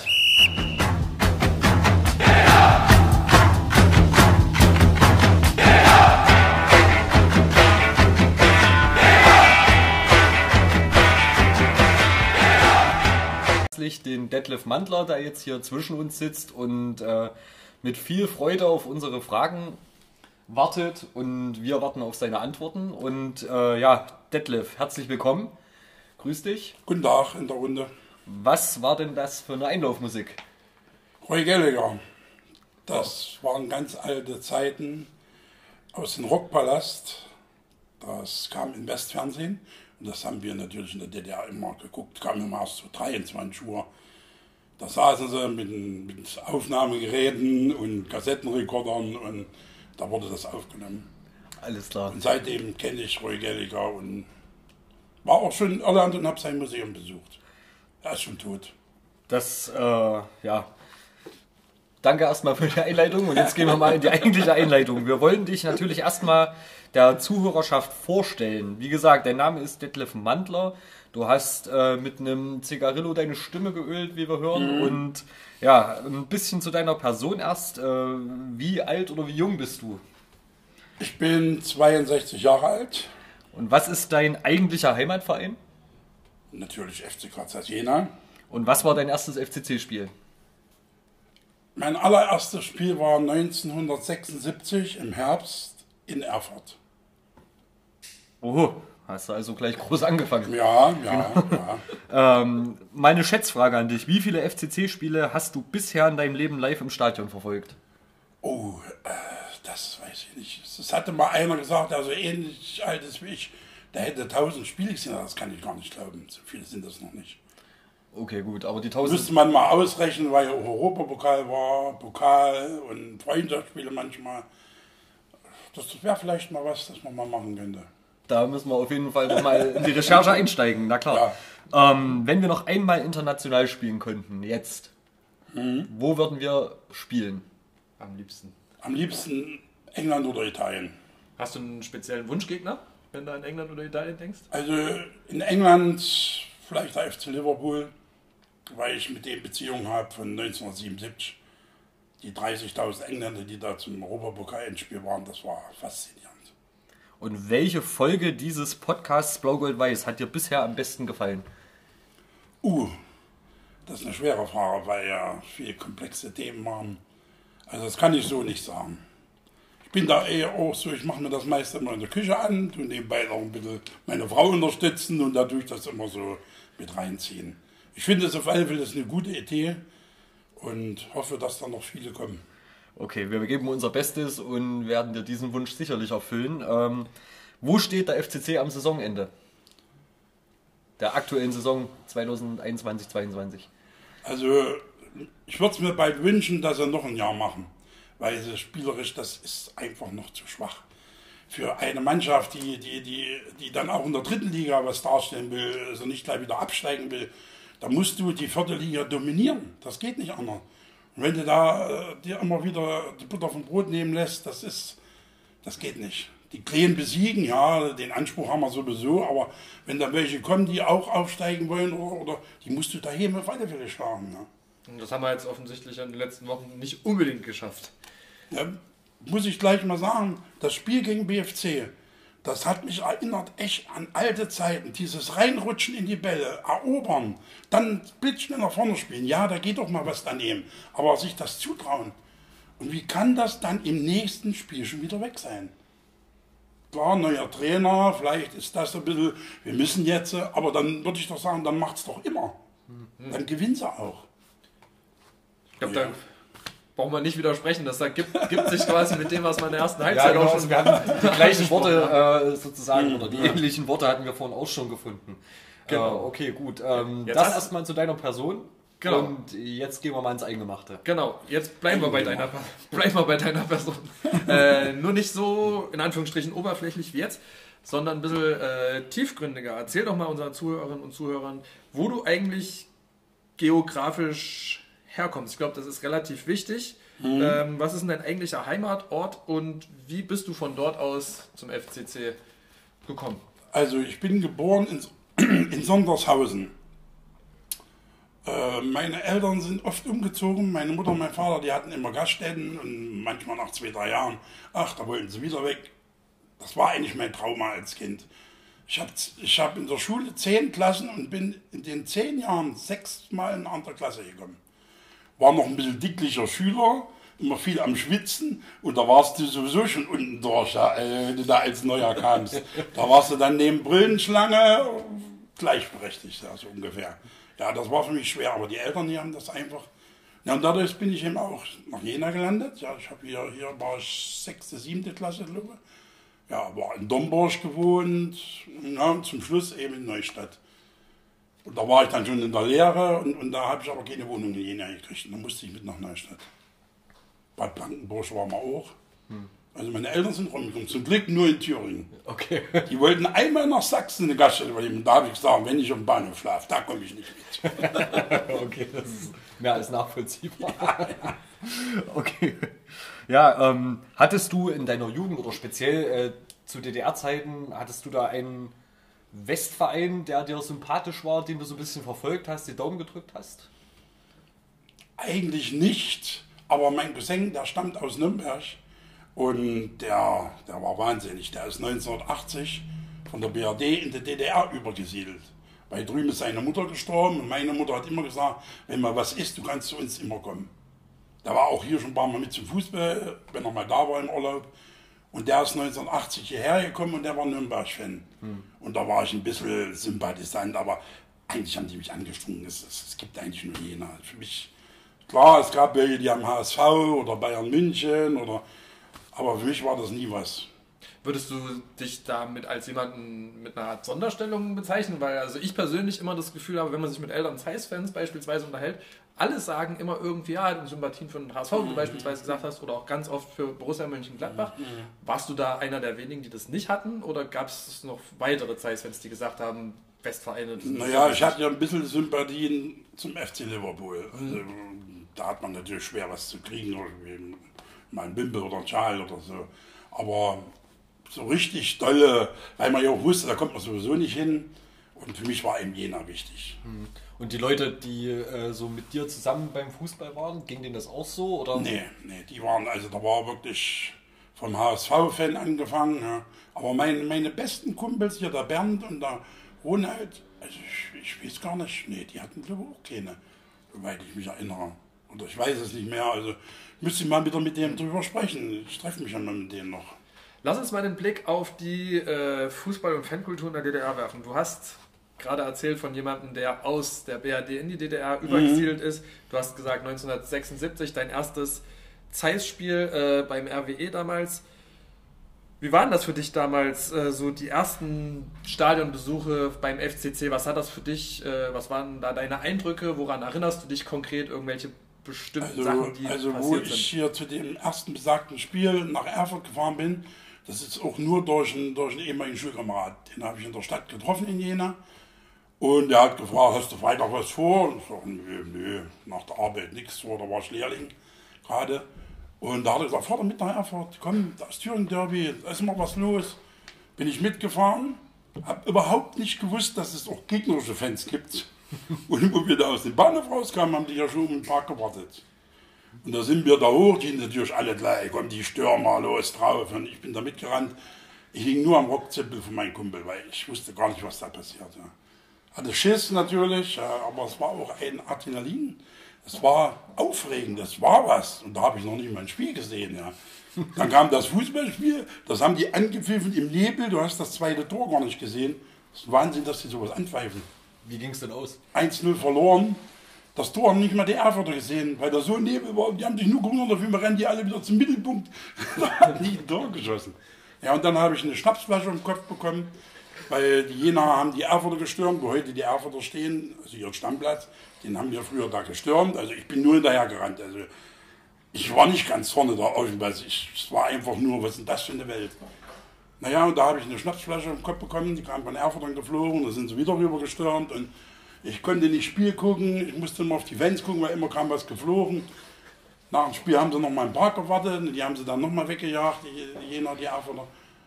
Ja, und ich weiß noch, mein Kumpel hat dann gefragt, und, kommst du nächste Heimspiel mit? Und da habe ich gesagt, oh ja, das ist was. also hatte ich das es gab dann aber auch äh, Vorbilder, also, also ein paar Leute, die waren kräftig, die haben gleich gesagt, ja, die Erfurter, die kriegen jetzt drauf, wie zum Beispiel Sparschwein, das war ja eine Institution früher ja in Jena. Also, und der hat sich vor, vor dem Stadion hat er sich draußen hingestellt und hat gesagt, so, wir rennen jetzt auf die Erfurter und wenn hier einer abhaut, der kriegt zum nächsten Heimspiel von mir ein Bar aufs Maul. Und da bist du mitgerannt. so fing das an. Ja. Also hat dich das drumherum um so ein Fußballspiel eigentlich. Äh, Bei dem Spiel sowieso, weil da war ja, das Spiel hast du nicht viel gesehen, du musstest immer mal aufpassen, was da geflogen kam. Ja. Hm. ja. Es war auf einmal die Aufregung, auch mit Zug ankommen, alle haben gebrüllt, alle sagen unflätige Wörter und keiner schimpft da, und weil ich das im Elternhaus gar nicht kannte, sowas. Ja faszinierend gewesen. Also war das so ein bisschen auch ein Ausbruch aus deinem Alltag? So nee, vielleicht nicht Ausbruch, eigentlich die Lehre lief ganz gut und ja, wir sind in Jena immer so rumgegammelt. Ja. Ich war früher auch schon mal in Jena zum Spielen, 1971, 72, da war ich eben noch kleiner Bimpf mit einem Schulkamerad, weil wir immer mal so die Torschreie gehört haben auf dem Westbahnhof oben. Wir haben da immer gespielt und da hast du manchmal gehört, oh, eine Kulisse, ja, und da will ich mal hin. Hat aber 45 Pfennig Eintritt gekostet. Und wir waren immer mittellos. und meine Mutter hat mir keinen 50 gegeben. Das war nicht so einfach. Naja. Lass uns mal über äh, Bündnisse sprechen damals. Du hast ja jetzt gerade so ein bisschen davon erzählt, was man heute als Riot bezeichnen würde. Also, sag ich mal, Rennereien etc. Gab es damals Bündnisse grundsätzlich zwischen verschiedenen DDR-Vereinen und vor allem auch FCC zu anderen? Oder ähm, außerhalb des FCC? Was, was kannst du da so berichten, wenn du daran denkst? Also äh, äh von Jena, also Bündnis gab es da eigentlich keine. Es, es gab mal eine Fanfreundschaft zwischen, zwischen Wismut Aue und Chemie Leipzig. Das muss auch was ganz Festes gewesen sein, weil wenn hier dann Lok gegen Aue gespielt hat, das sind immer viele gemacht. Ja. Aber das war ja bei Union auch manchmal, wenn da irgendwie beim BFC Unterklassiker war, dann sind die auch manchmal hingestürmt und wollten den unterstützen. Ja. Hm. Aber eine richtige Fanfreundschaft, die oder, oder, lange war oder immer war, das, das kenne ich überhaupt nicht. Gab es dafür Gründe, dass, dass es das nicht gab? Also hat euch das damals nicht interessiert oder habt ihr gedacht, diesen, alle, die hierher kommen, sind scheiße und außer jener erzählt ja, für uns nicht? Genau, ja. sind alle scheiße. ja, manchmal ist es so einfach. Ja, ja, ja. Da braucht man sich gar keine philosophischen Fragen überlegen. Ich kann natürlich nicht für alles sprechen, ja. Also kann ja auch anders sein, da vielleicht Sympathie mit dem BFC hatte, aber ich kann es mir nicht vorstellen. Und das äh, allseits es gab aber, warte, Es gab aber auf die Hooligan-Ebene gab es natürlich Kontakte. Die Weimarer viel, die sind dann auch mal, ich weiß es vom Steffen hier, von Mandritzke, da ist er noch manchmal mit dem BFC gefahren. Nur um mal zu sehen, wie die das machen. Gerade wenn die mal in Halle gespielt haben, Halle war ja auch immer scharf auf BFC und auf uns, und da ist er schon manchmal mit denen mal mitgefahren und hat dann mal geguckt, wie die aufräumen. Ja. Hm. Okay, äh, ja, das ist ein, ein, guter Dosenöffner zur nächsten Frage nach Rivalitäten. Ähm, klar, äh, die Derbys, äh, Jena und mhm. EF, das ist allseits bekannt, das muss man, ja, glaube ich, auch gar nicht ja. erwähnen. Aber was waren denn weitere Rivalitäten äh, von Jena woanders hin oder auch zwischen anderen Vereinen? Du hast jetzt Halle BFC mhm. schon mal mhm. angesprochen, mhm. Lok Aue. Was gab es dann noch so? Was war so eure Hauptfeinde und die Hauptfeinde anderer? Also, also das Trio, was es heute noch gibt, war früher wirklich mit denen man am meisten Ärger hatten. Also Erfurt, Halle und Lok. Wo ich sagen muss, mit Lok war es fast immer richtig dicke. Ja. Also dort haben wir schon ganz schön viel abgekriegt manchmal. Ja. Und, aber in Jena haben wir sie dann dafür erwartet. Und das haben wir dann, ich habe immer gesagt, Auge um Auge. Ja, und Erfurt war klar, ja, das ist ganz klar. Und Halle war, also in Halle war es ganz schwer. Die standen immer draußen, haben immer auf uns gewartet. Und die haben uns manchmal wirklich am Bahnhof geprügelt. Ja. Also, gab aber eben auch mal wieder Unterschiede. Wir haben uns auch mal gesammelt und haben dann die, Erfurter, äh, die, die Hallenser dann mal in Hallenser, in, in Bahnhof haben wir mal 3000 Hallenser mit ungefähr 500 Jena gejagt. Das ging dann doch mal. Alles klar. Und was waren so zwischen, zwischen anderen Vereinen, also ohne Beteiligung des hm. FCC, was waren so richtig bekannte äh, Rivalitäten, wo man dachte, oh, da könnte es äh, ja, Auf alle Fälle die, die, die Stadtderbys. BFC Union und Chemie Leipzig, Lok Leipzig. Da war immer mächtig was los. Also, da habe ich immer gesagt, wir können noch froh sein mit Jena, dass unser Gegner runde 60 Kilometer weit weg ist. Das ist was ganz anderes, als wie wenn du in der Stadt. Du gehst zur Disco, du gehst zur Arbeit, gehst zur Schule und überall triffst du deinen Hauptfeind. Das ist so. Und das ist da, äh, früher, ich weiß es von einigen, da gab es bei Disco schon kräftige Auseinandersetzungen. War das so, dass ihr, ähm, weil du hast ja von Steffen vorhin gesprochen, der mal beim BFC vorbeigeguckt hat, hat Habt ihr selber oder du auch mal bei irgendwelchen Spielen vorbeigeschaut, die ihr interessant fandet in der DDR? Von ich, anderen Vereinen? Ich war mal bei einem Spiel. Das war nur, weil, weil ich erfahren habe, weil ich ja noch Aquarien habe und sowas. Und da gab es mal Fachbücher, die gab es in Halle in, in so einer großen Buchhandlung. Und Jena hat Sonnabend in Rostock gespielt. Und da bin ich Freitag nach Halle gefahren. War auch gleichzeitig das Spiel Halle gegen Dynamo Dresden. Und war in der Buchhandlung, habe auch was bekommen. Und wir gesagt, ach, jetzt gehst du ganz inkognito dahin, habe ich einen Gästeblock mitgestellt. War nicht für Dresdner da, vielleicht 200, ne, gut, es war ein Freitagsspiel. Und habe dazu geguckt, Spiel war lahm, 0-0. Und nach dem Spiel dachte ich so, jetzt wird der Hallenser die Dresdner mal recht fertig machen. Ne. Nichts passiert. Die sind zum Bahnhof gelaufen, ich musste ja auch da unbehelligt. Und gegen jeder standen die immer draußen. Zu denen ist nichts passiert. Das Lustige war noch dran, äh, da habe ich einige gesehen aus Neustadt, also wo ich nicht wusste, dass das Dresden-Fans sind. ich habe auch gesagt, wenn ihr in Neustadt kein Theater macht, könnt ihr das weiterhin machen. Da erzähle ich das keinem. Ja, aber ja, das war lustig. Seid ihr, Stichwort Neustadt, wart ihr auch in Neustadt auf dem Sportplatz und habt da mal geschaut beim lokalen Verein? Oder war ja, das eher, ja, ja, ja. Das war fast so wie, ich kenne viele Gersche, die sind Sonntag immer zu Wismut gegangen. Die nannten die ja die Bierliga. Das war eben die zweite Liga weil da immer sozusagen Mittagsfrühschoppen gemacht wurde. Ja. Also haben sie nochmal richtig gesoffen, das Sonnabendspiel nochmal ausgewertet von Jena und haben eben dabei ein bisschen Wismut geguckt. Und wir sind manchmal hingegangen zum Mutter Neustadt. Wenn die gespielt haben. War auch schon in Hermsdorf mal mitgefahren, sogar mal mit dem Mannschaftsbus. Obwohl wir dann aus dem Sportlein gar nicht mehr rausgekommen sind. das haben sie nachher nicht mehr gemacht. Wir waren wahrscheinlich zu betrunken. Naja, aber sonst so manches. Hat sich ja manchmal überschnitten, da ging es schlecht. Ja. Jetzt muss ich eine Zwischenfrage einschieben, bevor wir ein bisschen genauer noch auf den FCC eingehen. Es ging jetzt für ganz oft das Wort Bahnhof. Bahnhof. Ging zwar um Hallenser Bahnhof, aber immer wieder hört man vom Leipziger Hauptbahnhof. Mhm. Was kannst du dazu für Anekdoten erzählen zum Leipziger Hauptbahnhof? Also da reicht die Zeit nicht. Such dir was aus. Also eine ganz lustige ist zum Beispiel, wir sind mal mit den ganzen Gärschen, ich weiß ja nicht mehr, wo wir hingefahren sind, aber Leipzig umsteigen da war schon, ach, jetzt muss ich mal überlegen, da war Dresden da. Könnte sein, es war noch Mag ja, Dresden, Magdeburg und noch Leipzig waren da. Alle verteilt, wir waren nicht viele. Und wir kommen raus und da stehen die die, in der Halle rum und da fällt in jeder nichts Besseres ein, als alle zu singen, Sachsen, Schweine. Da kamen die natürlich alle. Aber es war eine geile Aktion. Aber ansonsten war das eben ein Treffpunkt weil ja viele umsteigen mussten. Ja, das, das ist eben so in der DDR gewesen, das war der Mittelpunkt. Ja. Und da sind viele umgestiegen. Wir hatten einen Experten dabei, in meiner Gruppe jetzt, in meiner Truppe. der konnte zwar nicht hier prügeln oder was, ja, da war der nicht so, aber der hatte alle Zugfahrpläne im Kopf. Also du konntest den fragen, wohin du fahren wolltest. Und wenn wir mal einen verpasst haben, hat er gleich, warte, warte mal, dann müssen wir da, da umsteigen, dorthin. Und der hatte eben auch gewusst, wer alles ankommt. Das war manchmal wichtig. Denn manchmal konnte auch aussteigen mit 100 Mann und dann standen 1000 draußen. Ja. Und es ist nicht schön, wenn da 1000 Erfurter stehen. okay, also ein absoluter Pluspunkt, äh, so einen Allrounder da. Ansonsten gab es eben richtig, wirklich manchmal richtig schlimme Sachen. Ja. Also ich, ich weiß jetzt nochmal, da, da waren wir aber nur noch ein paar Gersche. Die Jena waren schon überall eben gefahren. Wir mussten im Zug warten, war noch Haufen Zeit. Und da haben sich Magdeburger gesammelt, eine ganze Horde, und dann noch Chemie Leipzig-Fans. Richtig viele. Und dann Lok Leipzig kommt aus Berlin. Ja. Du weißt aber auch nie, wie viele in dem Zug sind. Das können 800 sein, das können aber auch bis 100 sein. Ja. Das weißt du nicht. Ja. Und da haben die gewartet und dann kamen die, die Lokfans kamen raus, war der ganze Bahnsteig voll, waren vielleicht so 800. Und dann ging es richtig zur Sache. Ja.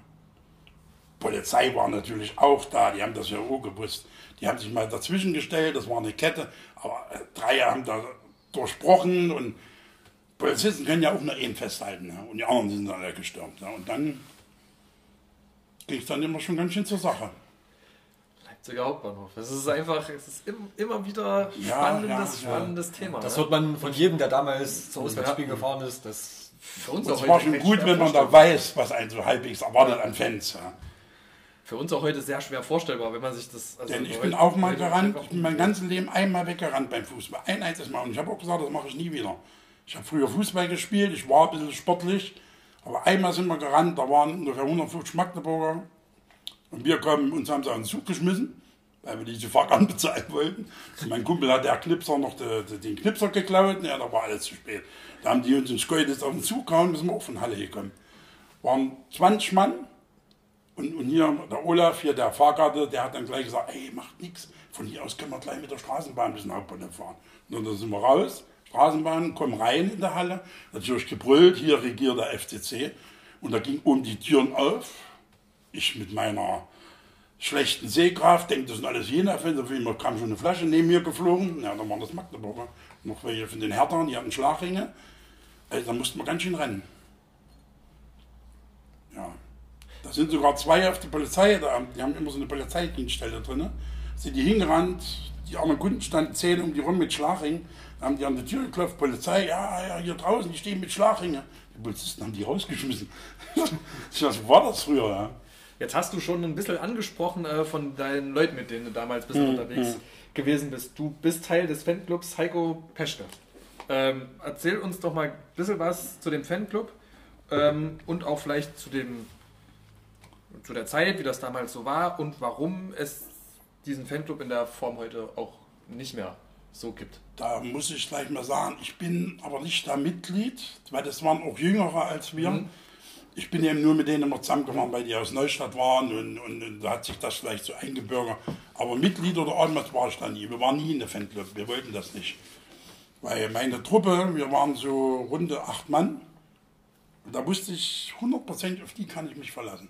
Die hätten mich rausgehauen, die, da wollte ich auch nicht abhauen, wenn einer von denen in der Klemme hängt.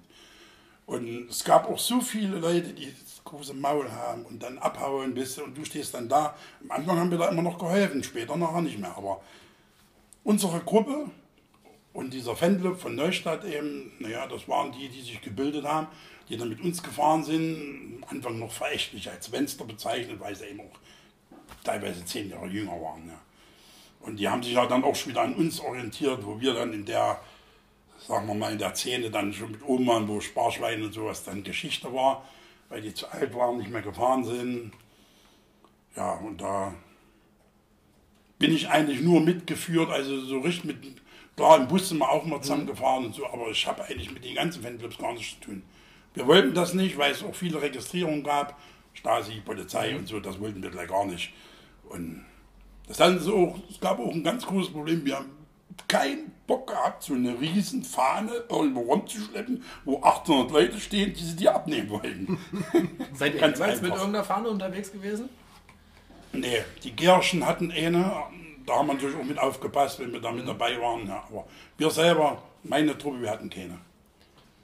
Okay, also war das, äh, sag ich mal, ihr seid mit unterwegs gewesen mit denen, aber es war eigentlich getrennt. Und ansonsten wart ihr viel auch mit den Gerhard unterwegs, das hast du jetzt schon Hauptsächlich mit den Gerhard. oft erwähnt. Genau. Dann hast du ja getroffen die Weimarer, dann kamen noch Einzelne, was weiß ich, aus Naumburg oder Apolda, wie das eben so in Zügen war. Mhm. Die steigen ja dann nach und nach zu. Ja. Aber eigentlich äh, hört man da schon raus, wie eigentlich heute auch, dass sich die FCC-Fanszene auch damals eher aus dem Umland rekrutiert hat. Ja, und ja, äh, jetzt nicht der Großteil mhm. des Anhangs da irgendwie aus der Stadt direkt kam. Mhm. Ne? Ist ja heute ähnlich. Und mhm. ja. ja. Wie gesagt, wir, für uns war das so eine Truppe, die waren so halbwegs gleich alt. Ja, und da konnte man sich drauf verlassen. Ja. Und da sind wir auch zusammengefahren.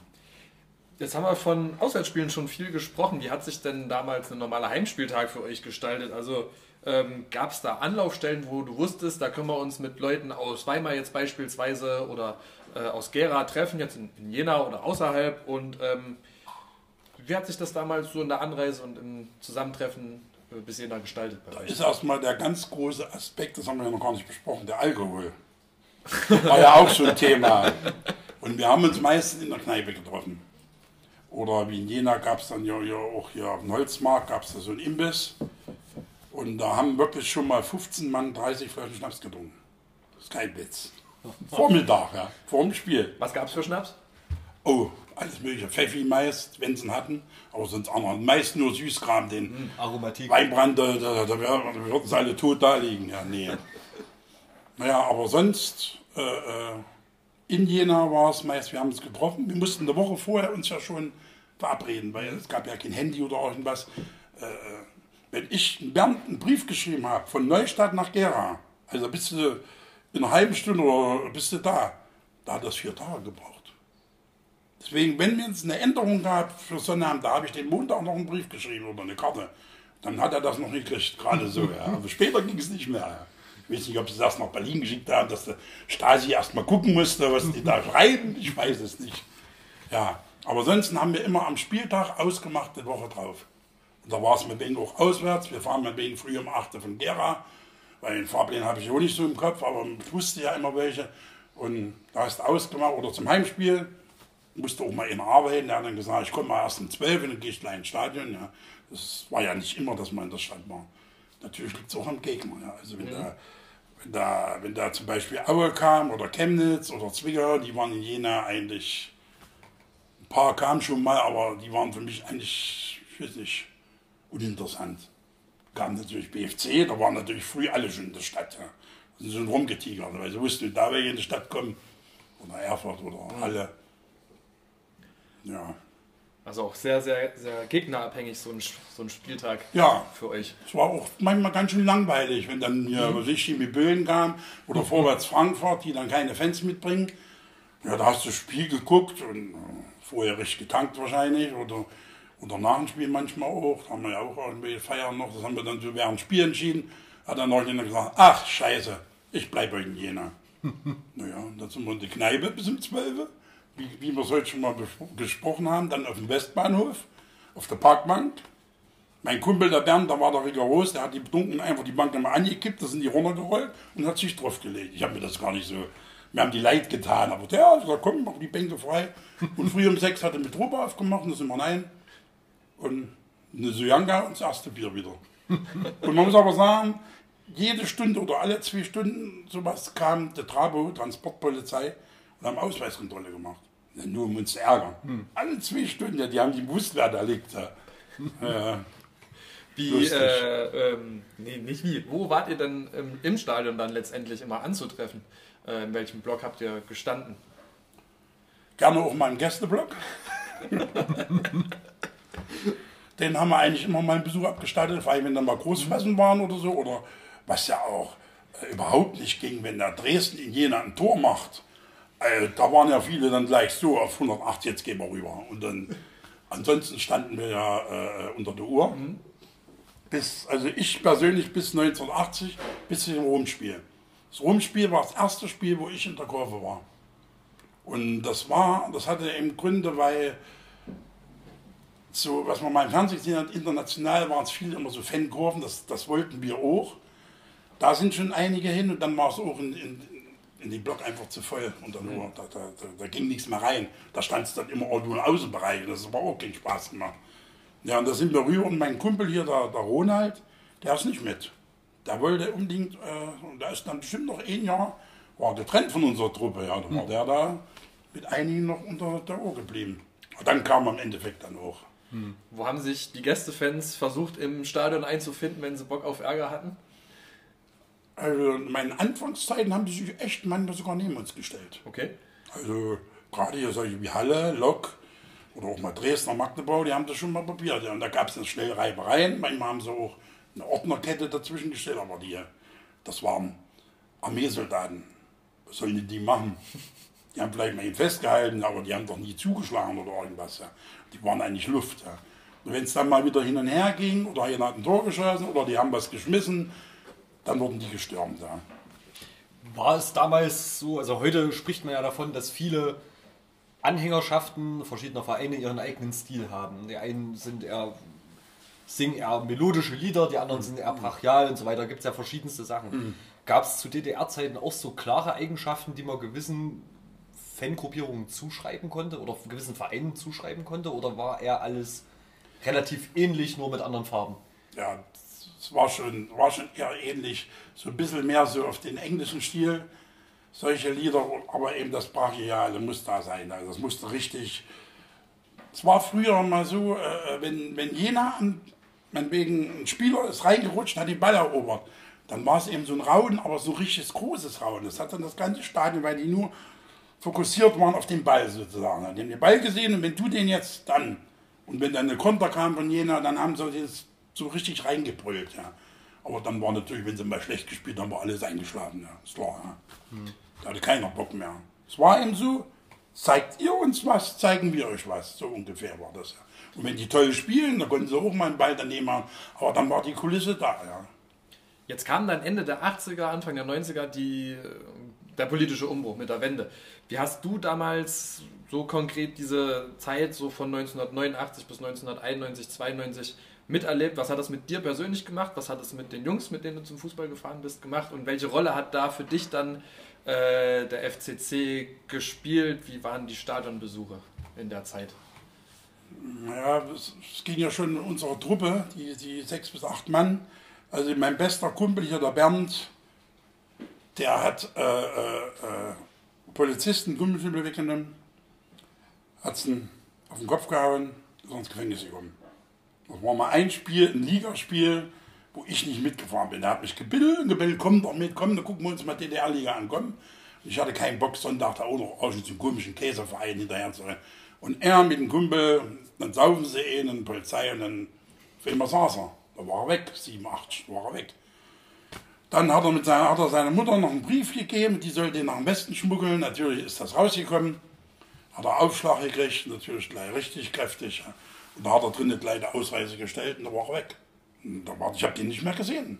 War er weg. Und man hat ja nicht gewusst, dass es eine Wende gibt. Das war dann 88 schon. Gut, ich habe dann, oh, 89 bin ich Vater geworden und habe geheiratet. Da war es dann nicht mehr so schlimm. Also 89 dann die Wende, da war gar nicht mehr zu so vielen Spielen die wichtigen Erfurt und sowas, ja, und nach Cottbus nachher ja 91 das Aufstiegsspiel, ja, das schon. Aber da hat es andere Priorität. Ich bin arbeitslos geworden. Ja, also ich, ich habe Miete gezahlt in Südom äh, 135 Mark und dann mit Einschlag war es D-Mark, dann musste ich 600. Und gehe auf Arbeit und verliere meinen Job. Hm. Ja, was machst du denn dann? Ja? Die sagen dir noch rotzfrech ins Gesicht, dann geht doch Sozialhilfe, musst du da hingehen, da kriegst du dein Geld. Das, das kannten wir nicht. Wir kannten keine Gesetze vom Westen, gar nichts. Ja. Es ist schlimm, ja, aber da hatte ich bestimmt Fußball überhaupt keinen Bock. Ja. Ich musste ja das erstmal sehen. Ja. Ich habe dann auch im Westen schnell gearbeitet, hast du auch gefunden, auch gut verdient. Und ich war eigentlich nur mal kurz ein halbes Jahr arbeitslos, sonst nie. Ja. Würdest du dann sagen, dass der FCC ist. Zuschauerzahlen ging ja auch mhm. ganz schön rapide runter. Denn zum letzten Derby zu der Zeit, da waren 1800 Zuschauer in Jena zum Derby gegen Erfurt, das muss man sich mal vorstellen. Ja. Aber wie gesagt, in Jena sind ja auch 20.000 Leute bei Zeiss entlassen worden. Hm. Die hatten sicherlich andere Sorgen ja, in der Zeit. Das ist schon äh, krass und auch jetzt ein, hm. ein guter äh, Ausblick, sage ich mal, auf die 90er Jahre. Du warst dann also ja, ich sag mal, inaktiver, ein bisschen weg vom Fenster. Ähm, wie ist denn damals trotzdem, die Frage hat sich uns in der Vorbereitung aufgedrängt, in den 90er Jahren so die verbliebene FCC-Fanszene einzuordnen und wie ist die vielleicht auch politisch einzuordnen? Es gab doch immer diese Vorwürfe in den 90ern, war alles so ein bisschen sehr braun und so Ah, ja, weiter. War ja, das, Wie war es hier? Das war hier genauso. Das kam ja dann, aber das war schon in der DDR-Zeit so, so 7, 8 so. Man muss es sehen, also bis, bis 83, 84 hatten wir eigentlich Narrenfreiheit, kann man sagen. Man konnte machen, was man wollte. Dann irgendwann, ich habe das dann mal von ihnen erfahren, habe die Polizei meine Sitzung gehabt mit Stasi, Polizei, Vereine. Und da haben die gesagt, bei 30 Prozent, das war 83 oder 84, bei 30, äh, äh, 30 Prozent der Fußballspiele in der Oberliga gibt es Störungen. Durch Schlägereien, Alkohol, äh, Zugrandalieren und ähnliche Sachen. Ja. Ein Jahr später waren es schon 50 Prozent. Und es ist ja klar, dass dann der Staat irgendwann sagt, dann müssen wir jetzt doch mal was machen. Und da gab es dann drastische Strafen. Also bist du ganz schnell abgegangen. Die kleine Schlägerei an der Ecke, zack, gleich eingesackt. Und, und was ich aber auch, was ich aber auch, nicht schlecht fand, wie zum Beispiel, Idioten gab es immer mal, die meinen Hitlergruß gezeichnet haben oder, oder mal so ein Lied gesungen haben. Das waren aber eigentlich keine Nazis, das waren eigentlich eher große Schnauze. Ich traue mir mal was unter die Fans. Ja. Wenn es der Polizist gesehen hätte und hätten den mitgenommen, wäre der abgegangen. Also den Hitlergruß bist du früher abgegangen. Ja. Das könnten ruhig wieder einführen, da habe ich nichts dagegen. Ist so. Absolut. Und würdest du dann sagen, dass es dann in den, in den 90ern hat überhaupt keinen interessiert und diese Narrenfreiheit ist vielleicht ein Stück weit dann zurückgekommen, so in den ersten Jahren? Auf alle Fälle ja, ja. Das 90, 91 war ja ganz schlimm, weil die Polizei auch nicht wusste mit den Gesetzen, wie das nun wird. Ja. Und viele Fans waren dann da, die wollten auch mal Frust abbauen. Und was ich, was ich eigentlich vorhin noch sagen wollte, war eigentlich, dass so ab 87, habe ich auch gemerkt, beim BFC vor allen Dingen, da sind dann gleich mal so 100 Mann rumgelaufen mit Bomberjacke, mit Glatze, mit Springerstiefeln, am besten alles schön aus dem Westen, aus West-Berlin. Also da hast du gedacht, was ist denn das für eine Truppe? Ja? Weil du das, wir waren früher langhaarig, ja? wir waren mehr Hippies. Ja? Und, aber das konntest du gar nicht einordnen, die waren auch straff äh, organisiert. Das war nicht so ein, so ein Gammelhaufen wie wir oder, oder wenn eine Kneipe war, sind wir abgebogen. Ja? Nee, nee. Und das gab es dann plötzlich auch in Jena. Ich war dann auch in 90er Jahren wieder bei Derbys in Erfurt. Und das hat mich schon ein bisschen also ich weiß nicht, ich kam mir da, mir kam das mulmig vor, als da auf einmal ein Bus kam, nur Glatzen drinne. Hm. Und dass das nicht einfach nur äh, Ska oder ich weiß so eine Musik, äh, das waren schon übelste Team. Ich war vielleicht noch froh drüber, weil die Wesen auf der Jenaer Seite waren, ja. aber die hatten mit dem Spiel überhaupt nichts im Sinn. Hm. Nur Randale und auf die Fresse, klar, aber Spiel, so, das hat jeder nie interessiert. Das, hat, das fand ich schon sehr krass, ja. Da habe ich auch gedacht. Naja. Aber das sind dann eben so Entwicklungen, da kann man gar nichts dagegen tun. Ja. Die sind also, die gab es in anderen, anderen Stadien ja genauso. Ja.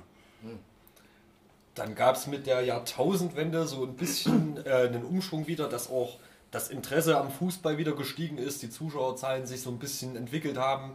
Und es hat sich dann auch äh, ein paar Jahre nach der Jahrtausendwende in Neustadt die Chaos Crew mhm. gegründet, zu der du ja auch gehörst. Mhm. Und äh, erste Frage mal, ist das im Wesentlichen die Truppe, mit denen du vorher unterwegs warst? Oder wie hat sich die dann zusammengesetzt? Wie kamen die Leute auf einmal zusammen? Das sind eigentlich fast alles auch nur Neustädter.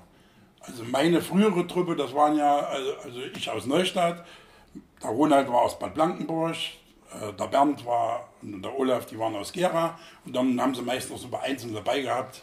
Hatten noch mal einen guten Bismuthboxer dabei, das war sehr gut. Dass so einer dabei ist. Naja, und das andere, das waren die Neustädter, die ein bisschen jünger sind als wir. Aber die Chaos Crew, das war ja 2005 dann, ja, wir sind in die Jahre gekommen. Und wir wollten das mal so zusammen. Weil wir haben mal festgestellt, wo, wo da jener diese Aufstiegsspiele hatte, da ist jeder von Neustadt für uns mit dem Auto hingefahren. Und so ist immer nur einer drin. da fahren, was will ich, vielleicht ungefähr 50 Leute und jeder wird einzeln.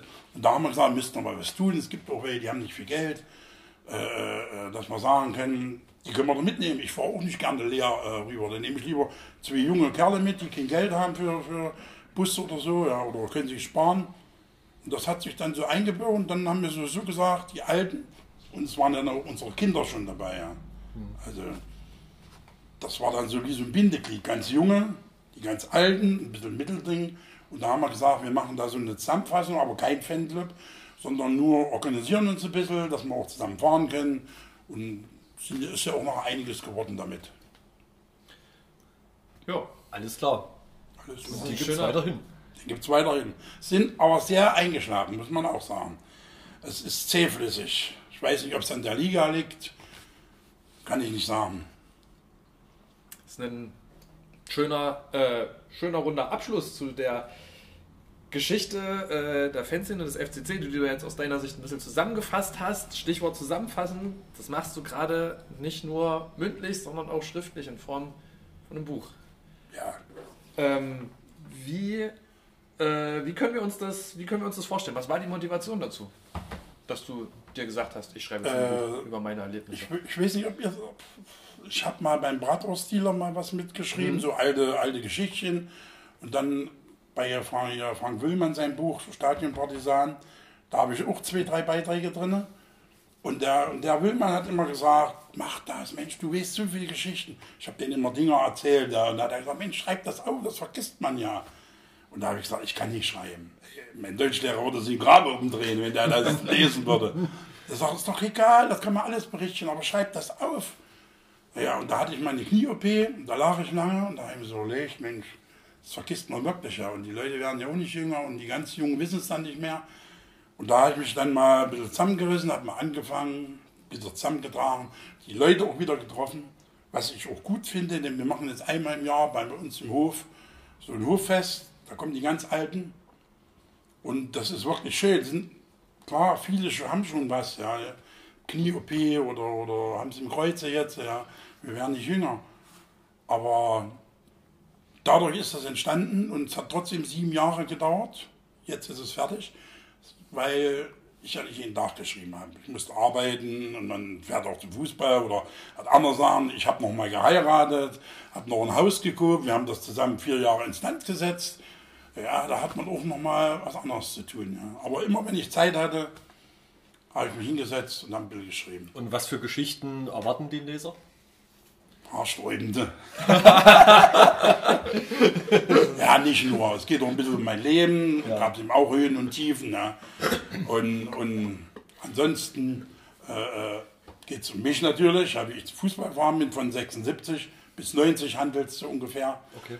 Und meine Truppe, dass man die auch mal kennenlernt, die dabei waren, die ich übrigens alle wieder dadurch wieder getroffen habe und, und mir noch einiges dazu, weil ich ja auch nicht mehr alles weiß, das ist jetzt mittlerweile 45 Jahre her. Das ist ja Wahnsinn. Aber dadurch habe ich noch was von anderen Fans bekommen, da haben manche sehr gut mit zusammengearbeitet. Ja. Äh, selbst Fans, die den Jena nie gesehen hast, wie Frankfurt-Fans, da habe ich nie welche gesehen und trotzdem haben die mir genau geschrieben, wir waren da. Hm. Natürlich nicht mit Schal, weil den konnte man jeder nicht umhängen, da wäre er weg gewesen. Aber wir waren da und die sind genauso gefahren wie wir. Die haben auch Bier getrunken und sind im falschen Zug eingestiegen oder hatten Ärger, mussten in Zwickau abhauen vor Zwickau-Fans. Und, und dadurch ist das eben mein Leben hm. bis 1990, das Fußballleben, also das DDR-Fußballleben, ein bisschen auch abseits davon, ja, wie dann meine Eltern war, Schule war und so, gab es auch Reibereien und gab es auch einiges. Und naja, und Jetzt hast du auch schon ein bisschen erzählt, wer, wer, wer, dir noch bei diesem Buch geholfen hat, wer dich unterstützt hat, auch dass du jetzt sieben Jahre dran gesessen hast. Für wen ist denn, für wen sind denn die Geschichten in deinem Buch gedacht? Also wenn du jetzt sagen könntest, ich adressiere euch, wer wäre euch, wer wäre das, der damit adressiert ist? Also ich habe das ja, wie gesagt, geschrieben, damit es nicht vergessen wird. Und es ist natürlich adressiert an, an die, an die Jena-Fans allen Alters. Also die Jungen werden sagen, mein Gott, was war das für eine Zeit? Und, und die Alten werden sagen, ach ja, da erinnere ich mich auch, hm. Mensch, da war ich doch dabei. Das finde ich schön. Ne? Aber eben auch für die anderen. Also ob Block Leipzig oder, oder Halle oder Dresden oder jemand, äh, die haben dasselbe doch erlebt. Wir hatten jetzt ein Treffen, wo wir Jena das Pokalspiel hatte, haben wir uns getroffen, da gibt es so eine Internetgruppe, wir sind 2000 Leute, alle so alte Knacker. Und wir haben uns jetzt mal getroffen, die wollten das machen, natürlich 2000 geht nicht. Erstmal waren es 15 Mann und ich war der einzige Jena und, und, und Halle und Erfurt war gut vertreten. Aber es war im normalen Rahmen. weil wir eben auch älter sind. Ja, also wir kennen die Rivalität ja alle, wir haben es ja selber erlebt. Und, aber man konnte sich mit den Leuten auch ja, manchmal vernünftig unterhalten. Und das fand ich eigentlich richtig gut. Und die haben auch großes Interesse dran. Ja, es gab ja auch schon von Dresden oder anderen Bücher. Ja. Hm. Und es geht wirklich nur um die alten Geschichten. Ich will auch nicht Millionär werden oder irgendwas. Ich habe das sowieso gesagt. Also, wenn ich meine Unkosten damit decke, bin ich schon zufrieden. Vielleicht kann ich ein bisschen was rausholen, dass ich vielleicht fürs Nachwuchszentrum was spende. Oder, aber also, Geld geht es mir nicht. Und ist Weihnachten. Für wen? Äh, Quatsch. Schlag, bald, ist, mich selber. bald ist Weihnachten. Äh, Gibt es das Buch rechtzeitig, um es da zu verschenken? Hm, das ist jetzt ein Problem. Ich bin fertig mit Schreiben, aber die anderen Sachen. Zum Beispiel unser lieber Club hat sich nun immer noch nicht gemeldet. Der wollte sich melden wegen, wegen die Lizenzsachen und, mhm. und dass ich das äh, benutzen darf. Ich habe da schon mit einigen gesprochen, ob es ein Herr Wiese war oder auch ein Traudel. Ja, die haben immer gesagt, ja, aber ich kann ja auch nicht einfach hinfahren, da ist keiner da. Oder und zum Spiel haben sie so andere Sachen im Kopf, da kann ich doch nicht so ankommen. Ja. Ich hoffe, ich kriege das noch hin. Jetzt ist es auf alle fertig geschrieben. Es geht jetzt zum Bildbearbeitung, weil es sind über 80 Bilder, die kommen rein. Äh, das noch, naja, und dann wird es gedruckt. Problem ist, ich muss am 9. Dezember ins Krankenhaus. Ich kriege künstliches Knie. Nun weiß ich nicht, ob ich das da irgendwie stemmen kann, aber ich wollte es eigentlich bis dahin fertig haben, dass es sozusagen ein Druck ist. Und das hoffe ich mal. Alles klar, wir sind auf jeden Fall gespannt auf. Äh, Übrigens heißt das Oberliga-Reminiszenz. Oh. das, das, stellt viele Leute wahrscheinlich wieder vor eine uh. äh, wortmäßige Herausforderung, aber das ist, ist überhaupt kein Problem. ähm, äh, ja, äh, meine Augen auf jeden Fall. Ich freue mich übelst drüber. Lieber Traudel oder lieber äh, Andreas Wiese oder wer auch immer das hört, ihr äh, habt euch jetzt erinnert. Bitte, bitte, bitte, helft. die Geschichten sind es wert auf jeden Fall. Ja, Gebt dem Detlef äh, die Freigabe, dass er endlich äh, in den Druck gehen kann, in die Produktion gehen kann. Aber ich will es euch gleich sagen, legt es nicht auf den Pulitzerpreis. Ich bin keiner, der schreiben kann, kein Schreibhandwerker. Ich bin einfach nur ein Arbeiter. Äh, ich hoffe, dass es lesbar ist. Wenn es authentisch ist, ist es gut. Ja. Und ich denke, das wird authentisch ja. werden. Und ich glaube, wir freuen uns alle sehr auf das sehr. Buch.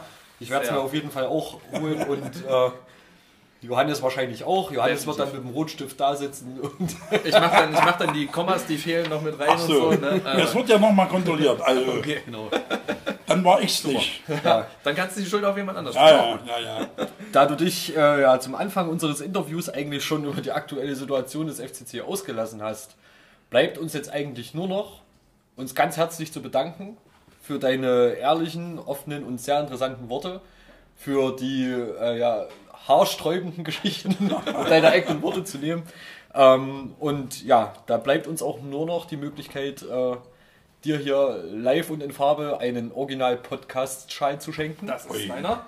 Ähm, genau. Dankeschön. Einer, einer unserer äh, seltenen und wenigen Podcast-Schals. Und Du darfst noch auf unserem äh, Podcast-Schal, auf unserem Podcast-Gastschal unterschreiben, wo alle bisherigen Gäste drauf mhm. unterschrieben haben, der dann in irgendeiner Form noch unter die FCC-Fans gebracht wird. Wie und wann lassen wir weiterhin offen, nachdem ich es eigentlich schon aufgelöst habe, aber wir besprechen das nochmal.